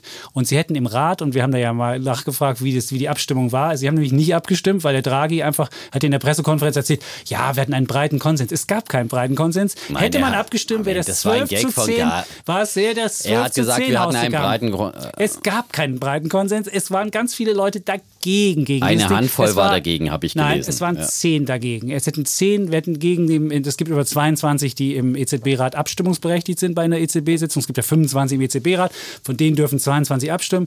Und da waren zwölf dafür, aber da sind viele dabei, die von Geldpolitik nicht so viel verstehen. Es gab auch welche dabei, die sagten, sind sie im "Oh, weißt du klar. was? Aber im Gegensatz zum Nein, aber Chapitz, weißt ja. du, wie die Diskussion teilweise gelaufen ist? Lass uns mal aufhören zu diskutieren. Ich muss noch nach Finnland fliegen, weil da ist nämlich morgen das Finanzministertreffen. Du denkst so, so wird Geldpolitik gemacht? Also wenn ich da die, die Geschichten höre, die da passiert sind und solche langfristigen äh, Sachen einfach mal so, oh, lass uns mal aufhören zu diskutieren. Ich muss noch weg an meinen Flieger kriegen. Also, Die und Entscheidungen dafür sind dann, ja gut vorbereitet. Na, na, die Äh, sind vorbereitet worden von Draghis Stab. Ja, und Draghis Stab sind nur Italiener. Da will ich nur darauf hinweisen. Du musst dir mal angucken, wer das ist. Die Namen kann man sich durchlesen. Ah, jetzt kommt der Chapitz wieder mit seiner Namen. Italien-Verschwörung. Aber Nein, es ja, ist keine ja. Italien-Verschwörung. Ja, doch, das suggerierst du doch immer mit solchen Ausdrücken. Es sind seine, hat er seine Leute da installiert. Ja.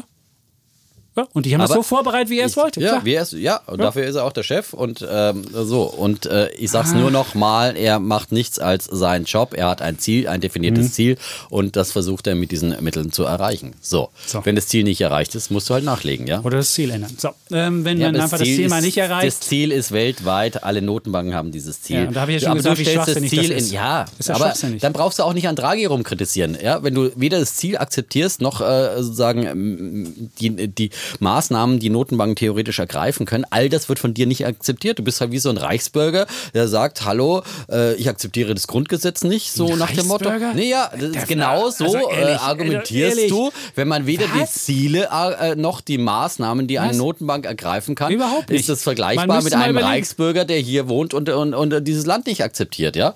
Äh, und ähm, Eine etwas schräge Diskussion, ne, muss ich eine- zugeben. Also jetzt du hast jetzt, auch schräge Vergleiche. Also als Reichsbürger habe ich die noch nicht bezeichnet. Das würde ich sagen, das ist schon. Das ich habe nur gesagt, ich würde wie. Das ist der ich Tiefpunkt gesagt, unserer Diskussion. Ich habe gesagt, du bist ist wie ein Reichsbürger. Ich habe nicht gesagt, dass du ein Ach, Reichsbürger ja, bist. Ich aber gesagt, die Parallele finde ich schon, die finde ich unappetitlich. Gut. okay, dann äh, ich Gut, dich nicht als dann kommen wir Reichsbürger zum nächsten bezeichnen. Punkt hier, bevor so, wir hier die Zeit wahnsinnig überziehen und die Stimmung äh, kippt. So, auf sollten wir das mal tun. Nullpunkt kippt. Also Ja, ich nehme da das zurück. Du bist natürlich kein Reichsbürger. Ich habe Oh. es nur verglichen. So, Gut. sorry. Okay. Kommen wir zum nächsten. Auch unappetitlich, ETF und Steuern. Ja. Ja, da gibt es nämlich eine Frage. Da hat jemand geschrieben, es geht um thesaurierende ETFs und ausschüttende ETFs. Also thesaurierend heißt, die ähm, Dividenden, die die Unternehmen ausschütten, die werden gleich wieder angelegt. Und bei Ausschütten ist es so, dass die Fonds die ähm, Dividenden an die Anleger ausschütten. So, und die Frage ist, weil wir ja immer gesagt hatten, liebe Leute, nehmt doch lieber thesaurierende Fonds, weil der Vorteil ist, dann ist, kommt der Zinseszinseffekt zum Tragen, weil das Geld, was die Unternehmen ausschütten, wird wieder angelegt und dann wird das wie so ein Schneeball immer größer und wir rollen das den Berg runter und dann ist der Schneeball ganz groß. Und dann meint jemand, steuerlich wäre das doch schädlich. So, jetzt habe ich mich da mal. Äh, und er schreibt übrigens auch noch, er selbst ist im FTSE Vanguard All World ja. äh, investiert und im FTSE Vanguard Emerging Markets, ja. Und das ist auf jeden Fall eine sehr kluge Aufteilung. Das empfehlen wir ja auch immer. Wir haben jetzt, wir sind bei den 10.000 bis 20.000 äh, ja gar nicht mehr fertig geworden letztendlich. Stimmt. Also wir sollten das natürlich dann nicht nur in einen, das würde ich schon noch gerne gern dazu ergänzen, in einen äh, All Country World dann stecken, wenn man so große Summen hat. Das empfehlen kann wir. Dann kann man es den Robo-Advisor genau. nehmen. Er wollte ja einen Robo-Advisor. Die haben ja ein großes Potenzial Portfolio. Genau. Weil der Unterschied ist Aber er kann es, wenn er selber anlegt, ja. kann das eben auch auf ein MSCI World und auf ein MSCI Emerging Markets. Ja, das wäre das Mindeste. Das wäre das Mindeste der Diversifikation, würde ich sagen, ja. Aber der äh, Kollege machte eher den Eindruck, als ob er die Kohle einfach abgeben wollte und sich nicht drum kümmern ja, wollte. Und dann hat er ein Depot nehmen. mit einem Robo-Advisor mit 0,4 Prozent ja. Gebühren bei dann Weltsparen. Ist der Oscar da nicht so, schlecht. Oder Oscar oder mit 0,8, ja, dann hast du. Solange keinen aktiven nimmt, der aktiv hin und nee, her handelt. Das ist Mist, das also nicht, nicht aktiv hin und her zwischen Anleihefonds und äh, Dinger äh, je nach äh, Marktlage so handeln. Das ist ganz gefährlich. So, Gut. Ähm, okay, zurück zu den Steuern. Zurück zu den Steuern. Und da muss man, es ist wirklich, es ist ein, wirklich seit 2018 gilt das neue Investmentsteuergesetz. Und dieses Investmentsteuergesetz äh, sieht vor, dass, oh, wir sind bei Minute 58, das zeigt mir Dietmar, aber bei Steuern ja. könnten wir jetzt wahrscheinlich zwei Stunden hier reden. Also das Investmentsteuergesetz ist eh ein, etwas, es ist wirklich. Du hast dich da es, wirklich umfangreich es eingelesen. Es wirft ja? den Menschen Knüppel zwischen die Beine. Mhm. Also muss sagen, es ist ja so, dass, äh, dass wenn du ausschüttest, dann musst du es ja immer selbst ähm, versteuern und dann wird die Abgeltungssteuer automatisch abgezogen und so weiter das sind die ausschüttenden Fonds. Und du weißt, du kriegst einen bestimmten Betrag ausgeschüttet und auf diesen Betrag wird dann diese Steuer fällig. Das ist bei Ausschüttenden. Wobei das auch nicht mehr so einfach ist, weil der Fonds nämlich schon mal 15 Prozent vorab, auf Fondsebene, wird erstmal 15 Prozent von der Dividende erstmal versteuert. Die sind schon mal weg.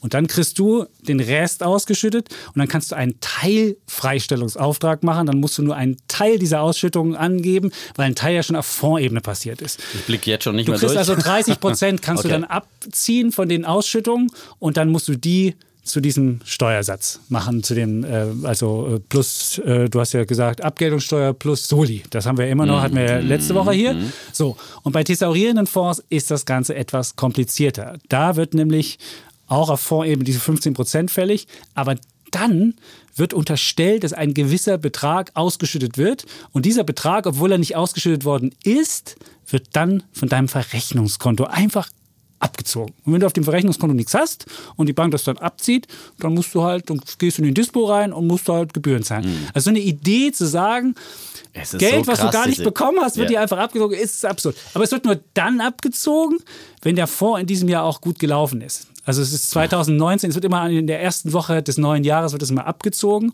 Und da die Fonds 2018 alle im Minus waren, ist also 2019 erstmal nichts abgezogen worden. Aber wahrscheinlich, weil 2019 ein gutes Jahr ist, wird dann Anfang 2020 ein fiktiver Betrag dann einfach fällig. Das kannst du abwenden, indem du den Freistellungsauftrag machst den wäre 801 mhm. Euro. Wenn du das hast, kannst du das dann stellen, dann wird das nicht abgezogen. Oder da ist aber, ein Vorteil, wenn du eben alles bei einer Bank hast. Äh, so ist es. Sonst musst du halt fünf verschiedene Depots hast. Nur ja, wenn du zu viel, wenn, der, wenn ja. die Summe zu hoch wird, dann kannst du von, deiner, von deinem Finanzamt ziemlich Ärger bekommen. Und dann wirst du genau gefilzt. Also da würde ich, auch, das, das, ist, das ist nicht ratsam. Dann lieber eine etwas geringere Summe als zu hoch. Und dann kann man das abwenden. Und ansonsten muss man halt sein, auf seinem Verrechnungskonto ein bisschen Beitrag haben, Betrag haben, damit man nicht ins Minus rutscht. Man kann auch seine Bank anweisen, dass sie nichts abzieht, aber dann muss man das persönlich dem Finanzamt mitteilen, weil das Finanzamt kriegt nämlich von der Bank auch ein, ein Vermerk, dass dieses Geld irgendwie fiktiv angefallen ist und dann kommt das Finanzamt, wenn man es nicht deklariert hat und die Bank, der Bank es verboten hat, auch und das ist, es ist ein großer, großer Mist. So. Ja, absolut. Aber der Samir schreibt eben auch noch, die FTSE-Produkte, die sind absolut top und eine Ja. echte Alternative zu den omnipräsenten MSCI Kann ich dir auch sagen, World warum? ETFs. Weil es Vanguard ist. Weil Vanguard Genau, macht kein Vanguard MSCI, macht die, genau. weil, die, weil denen die, die Gebühren zu hoch sind. Genau. Weil MSCI nimmt relativ hohe Gebühren dafür, Ja. dass du den Index nehmen kannst. Und Vanguard sagt, das ist zu teuer, deswegen nehmen wir FTSE. Ja, und es ist auch gut so, dass da ein anderer äh, Anbieter ist und dass nicht alles nur in den MSCI-Welt So ist es. fließt und, und komplett den Markt da verzerrt, sondern dass hier eben auch äh, sozusagen auch wieder andere Aktien ausgewählt werden und es ist eine riesige Auswahl, äh, die diese ähm, äh, Vanguard-Fonds haben. Mhm. FTSE All World im Finanztest umfasst 3200 Aktien, großer, mittelgroßer und Das ist wie der MSCI, kleiner das ist ähnlich wie der MSCI All. Country World. Und da sagen die bei Finanztest auch, äh, das ist für uns eine erst, ein erste Wahlsiegel, kriegt ihr auch. Ja. Ähm, und von daher kann man das gut machen. Und ich habe den auch und habe dann auch diese Ausschüttung und dann legt man, dann sammelt man das Geld halt ein bisschen und dann legt man das halt wieder mal. Das muss man aber dann auch tun. man auch also der tun. Kollege Eckert, der, Genau. Mhm. der, der Anleger ist, der sagt, er macht nur noch ausschütten, weil er da genau weiß, was er kriegt. Und bei dem anderen ist es ja so eine Blackbox. Da wird dir irgendwas dann von deinem, von deinem Verrechnungskonto abgezogen und du weißt gar nicht, was es ist. Es ist so absurd, aber Ja, ich würde trotzdem ja. sagen, weil ich mich Aber nicht kümmern will. Du musst ein dich kümmern. Mhm. Du musst Und wenn, dich dich kümmern, nicht, wenn dich ja. nicht kümmern willst, machst du es doch lieber so, dass du es das stimmt. automatisch abziehen Okay. lässt vom. Staat und lieber also auf dem jeden Konto was hast. Aber es ist auch psychologisch ein guter Effekt, weil du halt einfach auch siehst, es kommt was raus, ja. Der Kollege, Kollege Georgios, ja, auch unsere, unsere aus der Wetterredaktion, den wir ja oft hier schon äh, als Beispiel genannt haben, der ist ja, ich habe ihn heute mal gefragt, am 15. August 2018 mit seinem ETF-Sparplan, wie von uns empfohlen, auf den äh, MSCI All Country World eingestiegen und durch diese harten Zeiten durchgegangen und er hat jetzt äh, Stand 13. September eine Rendite von genau 8%, ja, und das ist ja immer das, was wir immer so als Durchschnittsrendite pro Jahr annehmen äh, und das trotz dieses schwierigen Jahres, trotz äh, dieses Jahres, das da ganz schön letztes Jahr da in, in die Grütze ging, ähm, war natürlich dann auch der Vorteil, dass man wieder günstig eingekauft hat. Also das hat funktioniert bei ihm und er hat aber nebenbei übrigens dann auch so ein paar Dividenden-ETFs sich gekauft, weil er das gut findet, dass äh, sozusagen Dividendenausschüttungen findet er gut und er hat jetzt baut sich so auch ein, ein Aktienportfolio mit, äh, mit Dividendenaktien auf, 13 Dividendenaktien sammelt er dann immer wieder ein. Also äh, so auch ein bisschen Spaß bei der Sache und aber dem Sparplan bleibt, bleibt er trotzdem treu. Nur mal das so als Beispiel gebracht, wie äh, Menschen sich auch entwickeln, die sozusagen hier mit uns von Anfang an eingestiegen sind. Und ja, und er hat einmal Blut geleckt und jetzt macht Ja, er mehr. genau, ja. Und das kann jeder auch machen. Aber Genau. immer erst die Basis machen, das Genau, sage ich ja immer wieder, immer die wieder, Basis. genau, Und dann kann man, wenn man richtig. das richtig gemacht hat, dann kann man sich Genau. andere Sachen machen. Beispielsweise haben wir eine Frage zu Zukunfts-ETFs. Mhm. Also weiß ich nicht, iShares, Automation, Robotics. Es gibt ja mittlerweile so viele ETFs. Also Ein- es ist, ein es ist fast wie Aktien. Dschungel, Es ist ein wahnsinniger Dschungel und ich habe mir die mal angeguckt. Also es ist natürlich spannende Also, Sachen, nur wenn man beispielsweise den Videogaming und E-Sports äh, ähm, äh, ETF anguckt, da sind nur 25 Werte drin. Das ist halt relativ wenig. Und dann ist halt so wirklich wild zusammengemacht, Nvidia oder Tencent oder Activision. Ist halt, man muss genau gucken, wenn man diese Zukunfts-ETFs macht. Das ist eine gute Idee, aber immer nur als Beimischung und immer sollte man gucken, was man da drin hat. Nicht, dass man dann den MSCI All Country World hat, dann hat man da Apple schon groß drin Ja. und dann kauft man vielleicht noch einen Zusatz-ETF, wo Apple auch wieder der größte Wert drin ist. Also das Schöne bei ETFs ist ja, man kann immer genau sehen, was da drin ist. Und man muss, Mhm. wenn man diese Zukunftsdinger oder diese anderen Sachen kauft, immer genau gucken, damit man kein Klumpenrisiko hat. Dann hat man irgendwie 20% seines Portfolios in Apple. Mhm. Mag gut gehen, kann aber auch schlecht gehen. Deswegen muss man auch da sehr fleißig sein, äh, wenn man das machen will. Und er nennt hier iShares Digitalization. äh, Da sind Healthcare 150, 150 Innovation. Werte drin. Ich habe mal geguckt, oder Healthcare sind auch relativ viele drin. Mhm. Und bei Automation Robotics 134. Ich kannte da ganz wenige nur drin. Aber grundsätzlich muss man sagen, diese ganzen äh, Themen und Spezial-ETFs und je kleiner die Nische ist äh, und je gehypter, die widersprechen einfach der grundsätzlichen ETF-Idee. Weil die grundsätzliche ETF-Idee des, des Gründers, des Erfinders ist einfach, man bildet den großen, breiten Markt ab und äh, diversifiziert so automatisch und äh, setzt eben nicht auf Spezialthemen, nicht auf Einzelaktien, weil eben äh, man es selber nicht schafft, entweder durch Einzelaktienauswahl oder durch äh, Themenfondsauswahl oder durch andere Strategien, kluge oder nicht kluge Strategien, äh, im Prinzip den breiten Markt auf lange Sicht zu schlagen. Das ist die Idee, die Grundidee hinter ETFs und von daher es, sind diese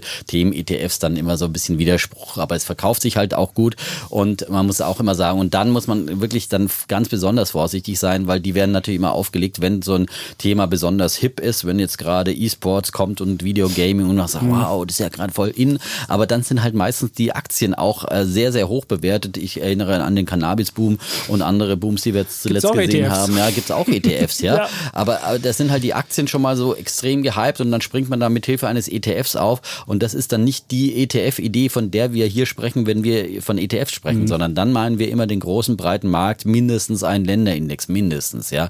Aber besser eben ein Weltindex, ja, äh, den man da mischt und dann kann man eher nochmal unterschiedliche Nuancen und Gewichte setzen, wenn man sagt, okay, ich will lieber äh, vielleicht Europa ein bisschen stärker gewichten als jetzt Amerika, die äh, das, damit kann man dann mal justieren, wenn man anfangen will, aber die, die Themenfonds, die sollten erst ganz, ganz unten kommen, die kommen quasi äh, auf der Risikoleiter dann äh, sozusagen vor der Aktie, vor der Einzelaktie. Vor der Einzelaktie. Vor der Einzelaktie.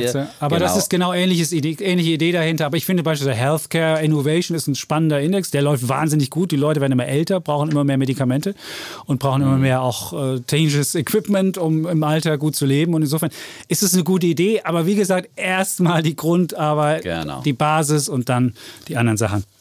Dann haben wir eine Frage zum Thema Gold von ah, Jan. Ja. ja ähm, ich bin ja hier der große Goldanleger. Nein, Schmarrn. Der, äh, Holger ist ja der äh, Goldbulle natürlich, ja. ja. Aber er fragt halt nach, äh, natürlich gibt es verschiedene Möglichkeiten. Du kannst direkt in Gold investieren, physisch, du kannst über Wertpapiere, über ETFs, ETFs, ETFs ja, in Gold so investieren. ETF, ja. Und äh, du kannst dann natürlich äh, über Goldminenaktien investieren. Und er fragt ja, wie ist das denn im Vergleich zu physischen äh, Gold- oder ETFs? Beispielunternehmen nennt er hier ganz unbekannte teilweise. Also ähm, die will ich jetzt gar nicht hier aufzählen, aber er nennt im Prinzip Goldminenaktien und, und fragt dann, äh, wie ist der Unterschied. Ne? Also man muss natürlich sagen, grundsätzlich äh, profitieren Goldminenaktien eben auch von einem steigenden Goldpreis ja. und sie profitieren normalerweise überproportional. Ja. Äh, da gibt es auch Untersuchungen, äh, das eben kann man ganz klar sagen, äh, sagen wie, wie stark dann ein Unternehmen von einem steigenden äh, Goldpreis äh, äh, profitiert. Das hängt eben von äh, verschiedenen Faktoren ab, von Produktionskosten, die man hat, von Basiskosten. Wichtig.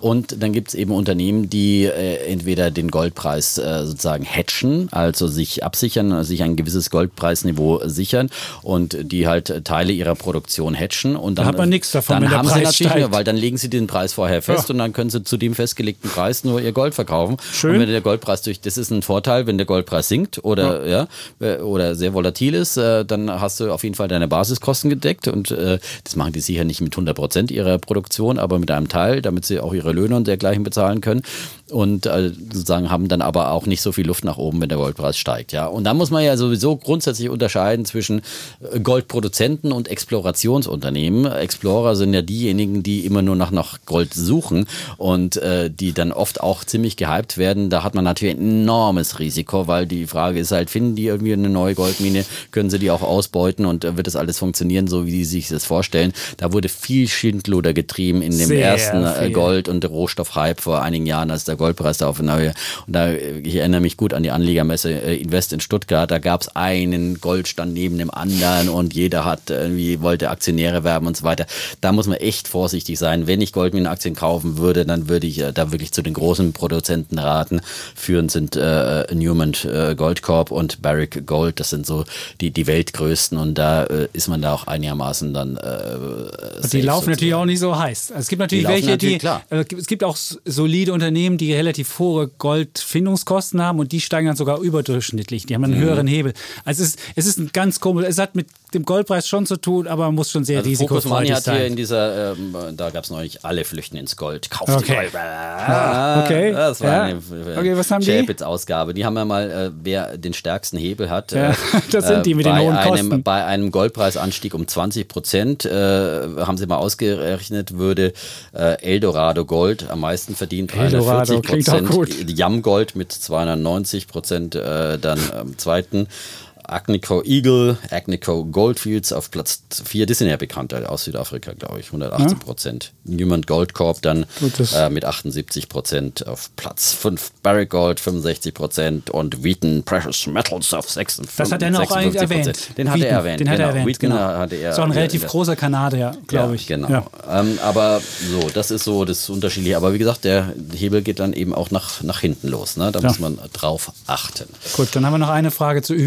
Übernahmen. Einzelaktien, wenn man Einzelaktien hat, bekommt man ja häufig Post. Und da will einen jemand eine Übernahme, ein Angebot Zum Beispiel, machen. wenn man Axel Springer Aktien hat. Zum Beispiel. Dann hat KKA, die Bank geschrieben, dass KKA ein Übernahmeangebot von 63 Euro Ja. anbietet. Ne? Das war deutlich über dem äh, Kurs äh, vorher, ja? ein deutlicher Aufschlag und das war ein seriöses Übernahmeangebot, wurde dann auch von über 40 Prozent, ist ja unser Unternehmen, Ja. ne? wer es nicht weiß, äh, dann äh, angenommen, der Angenommen? Anleger. So ist es. Und es gibt aber auch Angebote, die weniger, die sind auch seriös gemeint, aber die sind weniger vorteilhaft, sagen wir es mal so, sondern kommen einfach Unternehmen und machen einem Angebot zu einem Preis, der eigentlich unter dem aktuellen Wert ist. Und wer dann zuschlägt, ist dann halt dumm. So. Und deswegen muss man jedes Angebot prüfen prüfen.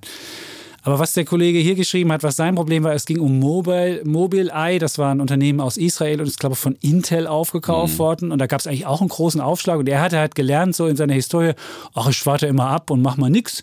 Und am Ende habe ich immer noch mehr rausbekommen. Und jetzt ist das Problem gewesen, dass irgendwann die Aktie von Intel aufgekauft worden war und wohl in Deutschland nicht mehr gehandelt wird. Und das kann so sein, dass man gerade bei Auslandsaktien, dann werden die, wenn die keine Liquidität mehr haben, dann muss eine deutsche Börse nicht mehr machen und dann sitzt man da und wenn man eine Aktie nicht handeln kann und wenn die Liquidität null ist, ist die Aktie leider auch hm, nicht so viel Muss man wert. gegebenenfalls versuchen, die an der Heimatbörse in Israel äh, zu verkaufen. Da muss man allerdings dann äh, dort irgendwie auch ein Depot eröffnen. Das ist alles sehr komplex. Sehr ja. kompliziert. Und deswegen ähm, sollte man bei solchen Übernahmeangeboten, die, weil er hat ja geschrieben, ich halte es da mit Costolani sozusagen äh, Aktien kaufen und Schlaftabletten dazu. Das hat Costolani äh, nicht äh, so gemeint, dass man sich nicht kümmern äh, sollte, sondern er meinte es eher in Bezug auf die Emotionen, dass man sich nicht von Gier und Angst dann anstecken so sollte. jeden Tag auf die Kurse guckt ja, und rauf und und, runter und dann und- im Crash verkauft. So war das gemeint, ja, sondern dass man solche äh, Kursdellen dann aussieht, äh, aussitzt mit Schlaf- oder Beruhigungstabletten. Vielleicht ist das der, wäre das der bessere Vergleich. Aber wenn Post von der Bank kommt, wenn ein Übernahmeangebot kommt, muss man sich das schon anschauen. Das ist ganz wichtig. Und dann eben äh, gucken, ist dieses Übernahmeangebot eigentlich jetzt mehr oder weniger, als die Aktie momentan wert ist? genau. Ist es vorteilhaft, ja? Und wenn ein Übernahmeangebot kommt, ein seriöses, ein vorteilhaftes, kann man dann aber auch, äh, wie zum Beispiel jetzt bei Axel Springer, kann man die Aktie dann, ist dann an der Börse in der Regel ja auch nahe an diesem Preis, möglicherweise manchmal sogar drüber, wenn auf ist es. eine Erhöhung des Angebots äh, spekuliert wird, dann kann man äh, die Aktie auch an der Börse gleich verkaufen, dann kriegt man nämlich das Geld gleich, das ist der große Vorteil. Wir haben ja zum Beispiel das Übernahmeangebot für unsere Mitarbeiteraktien angenommen, ja, da wartet man jetzt Monate, bis dann dieser Deal wirklich dann durchgegangen ist, äh, sozusagen, bis er irgendwann mal von allen Behörden und ähm, ähm, Institutionen du da genehmigt worden Weihnachtsgeld ist. kriegst, da wär ich mir nicht so sicher, lieber ja, mal Dietmar. schauen, das kommt vielleicht erst im nächsten Jahr. Aber du machst ja gern Schulden zum Minuszins. da! ich kriege ja keine Minuszinsen. Ich habe ja immer noch hohe Dispozinsen, ja, von wegen die Banken verdienen nichts, ja. Also da gibt es ja. noch, ja, ja, ja, die an, um die Anbahn. So, jetzt haben wir hier noch zwei Fragen, aber die Ja, lassen wir die jetzt für heute weg. Die, das, ist, das, das, ja? sind wirklich, das sind wirklich Fragen zum, zum wie, wie Kredite von, von äh, Banken übergeben werden, ob da einfach Geld geschöpft wird. Das ist eine komplexe Frage. Das ist eine komplexe Ja, Frage. Man müssen kann sagen, die Banken müssen nicht, also wenn sie, Kredit bei, wenn sie Geld bei der EZB für einen Kredit holen, müssen sie nur einen Bruchteil dieses Geldes da als Sicherheit hinterlegen und deswegen schöpfen sie selbst Geld. Und je mehr Kredite ausgegeben werden, desto mehr Geld wird geschöpft. Das nur so kurz. In der Tat, aber sie können nicht unbegrenzt schöpfen, das ist ganz wichtig, äh, sozusagen. Aber sie haben eine größere G- Genau, Geldschöpfungsmöglichkeit. das ist und deswegen will ja auch Draghi immer, dass dieser Kanal Geld, das ist hat er ja gesagt, mir ist egal, ob die Banken profitabel sind, Hauptsache sie geben Kredite aus. So hat er ja den Banken das mitgeteilt. Ich fand das total lustig. Er ist Bankenaufseher und sagt, wisst ihr Freunde, ob ihr profitabel seid, mir doch egal, seid ihr selbst schuld, ihr habt dazu hohe Kosten, mir doch egal. Egal. Gut, Naja. haben wir wieder den, wir haben den, Hast den Zirkelschluss, wieder den geschafft hier, den Schleifenschluss. Draghi, ja? ja. Aber ich meine, der ist Bankenaufseher ist, Bankenaufseher. ja, der ist Bankenaufseher, Ja, ja. hat dafür zu sorgen, äh, dass die keinen Schindluder treiben und dass die ihre Risikovorsorge nicht übertreiben. Aber er kann nicht sagen, ich bin jetzt dafür verantwortlich, dass ihr alle Gewinne macht, ja? Nein, das ist eine aber er ist äh, freie der größte, er ist Marktwirtschaft. der, der größte Störenfried, der, die, der für, für, Naja. für Unfrieden sorgt und für Turbulenzen sorgt. Der Herr Fratsch hat bei mir gestern im Stuhl gesagt, die Banken brauchen gar nicht aufmuffen, sie sind zum großen Teil verantwortlich für diese Niedrigzinsen, weil sie die Finanzkrise ausgelöst haben.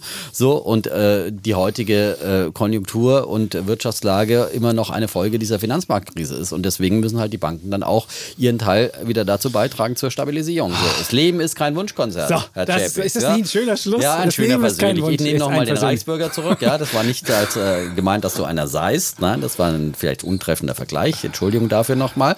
Wir wollen ja nicht im Unfrieden enden. Nein, ja. und du bist jetzt ja eine Woche nicht da und dann, äh, und äh, was machst du eigentlich die Woche? Ich bleibe im Lande. Einmal geht's ins Rheinland, in dein geliebtes Okay, Rheinland, ja. über ein verlängertes Wochenende. Bräsigkeit, wo Düsseldorf. Bräsig, Ich gucke Düsseldorf. mal, wie der Rhein so steht. Der ja. Flieger, auch am Rhein ist Düsseldorf ganz schön. Das ist wahr. Ja, und dann geht's in die fränkische Heimat, Ah. ja, nach Feuchtwangen. Da ist unter anderem Mooswiese am äh, nächsten Wochenende. Das ist Mooswiese. das Volksfest in Feuchtwangen. Ah. Kann ich nur empfehlen, wer in der Gegend ist, ein super Volksfest, ja. Wann kann ich dich da treffen? Ja. Damit wir vielleicht, das kannst du ja da äh, Menschen... Ich bin da nicht zu treffen, nein. ich will ja auch noch ein bisschen anonym bleiben, ja. Echt? Und auf Okay. eine Hochzeit geht's und so weiter und so fort. Ja, Klingt doch nach einem guten Plan. schön, Eine ja. schöne Woche. Gut. Dankeschön. Dann Und äh, ja, wir bleiben, wir sagen erstmal Tschüss. und vergesst nicht abzustimmen, dass ihr gegen die EZB Für die EZB, weil gegen ihr davon EZB. profitiert als ETF. Äh, Welt.de Schrägstrich Dudes und dann findet die man die Serie. Und dann ja. gibt's die große Volksabstimmung, Ja. genau. Das ist Ja. äh, gut. Und Gut. Draghi hat doch recht. So, also Gut. wir machen jetzt diesen Deckel nicht nochmal auf, sondern äh, setzen unseren äh, Nietendeckel drauf, hat neulich die, Bund die Bildzeitung geschrieben. Wir brauchen in Berlin bei der, in der Politik einen Ein Niet- Nietendeckel. Gute Sache. So, Ja. äh, so, wir sagen Tschüss, Und ciao. bleiben, Bulle, Und Bär. Defner. Und Chapitz.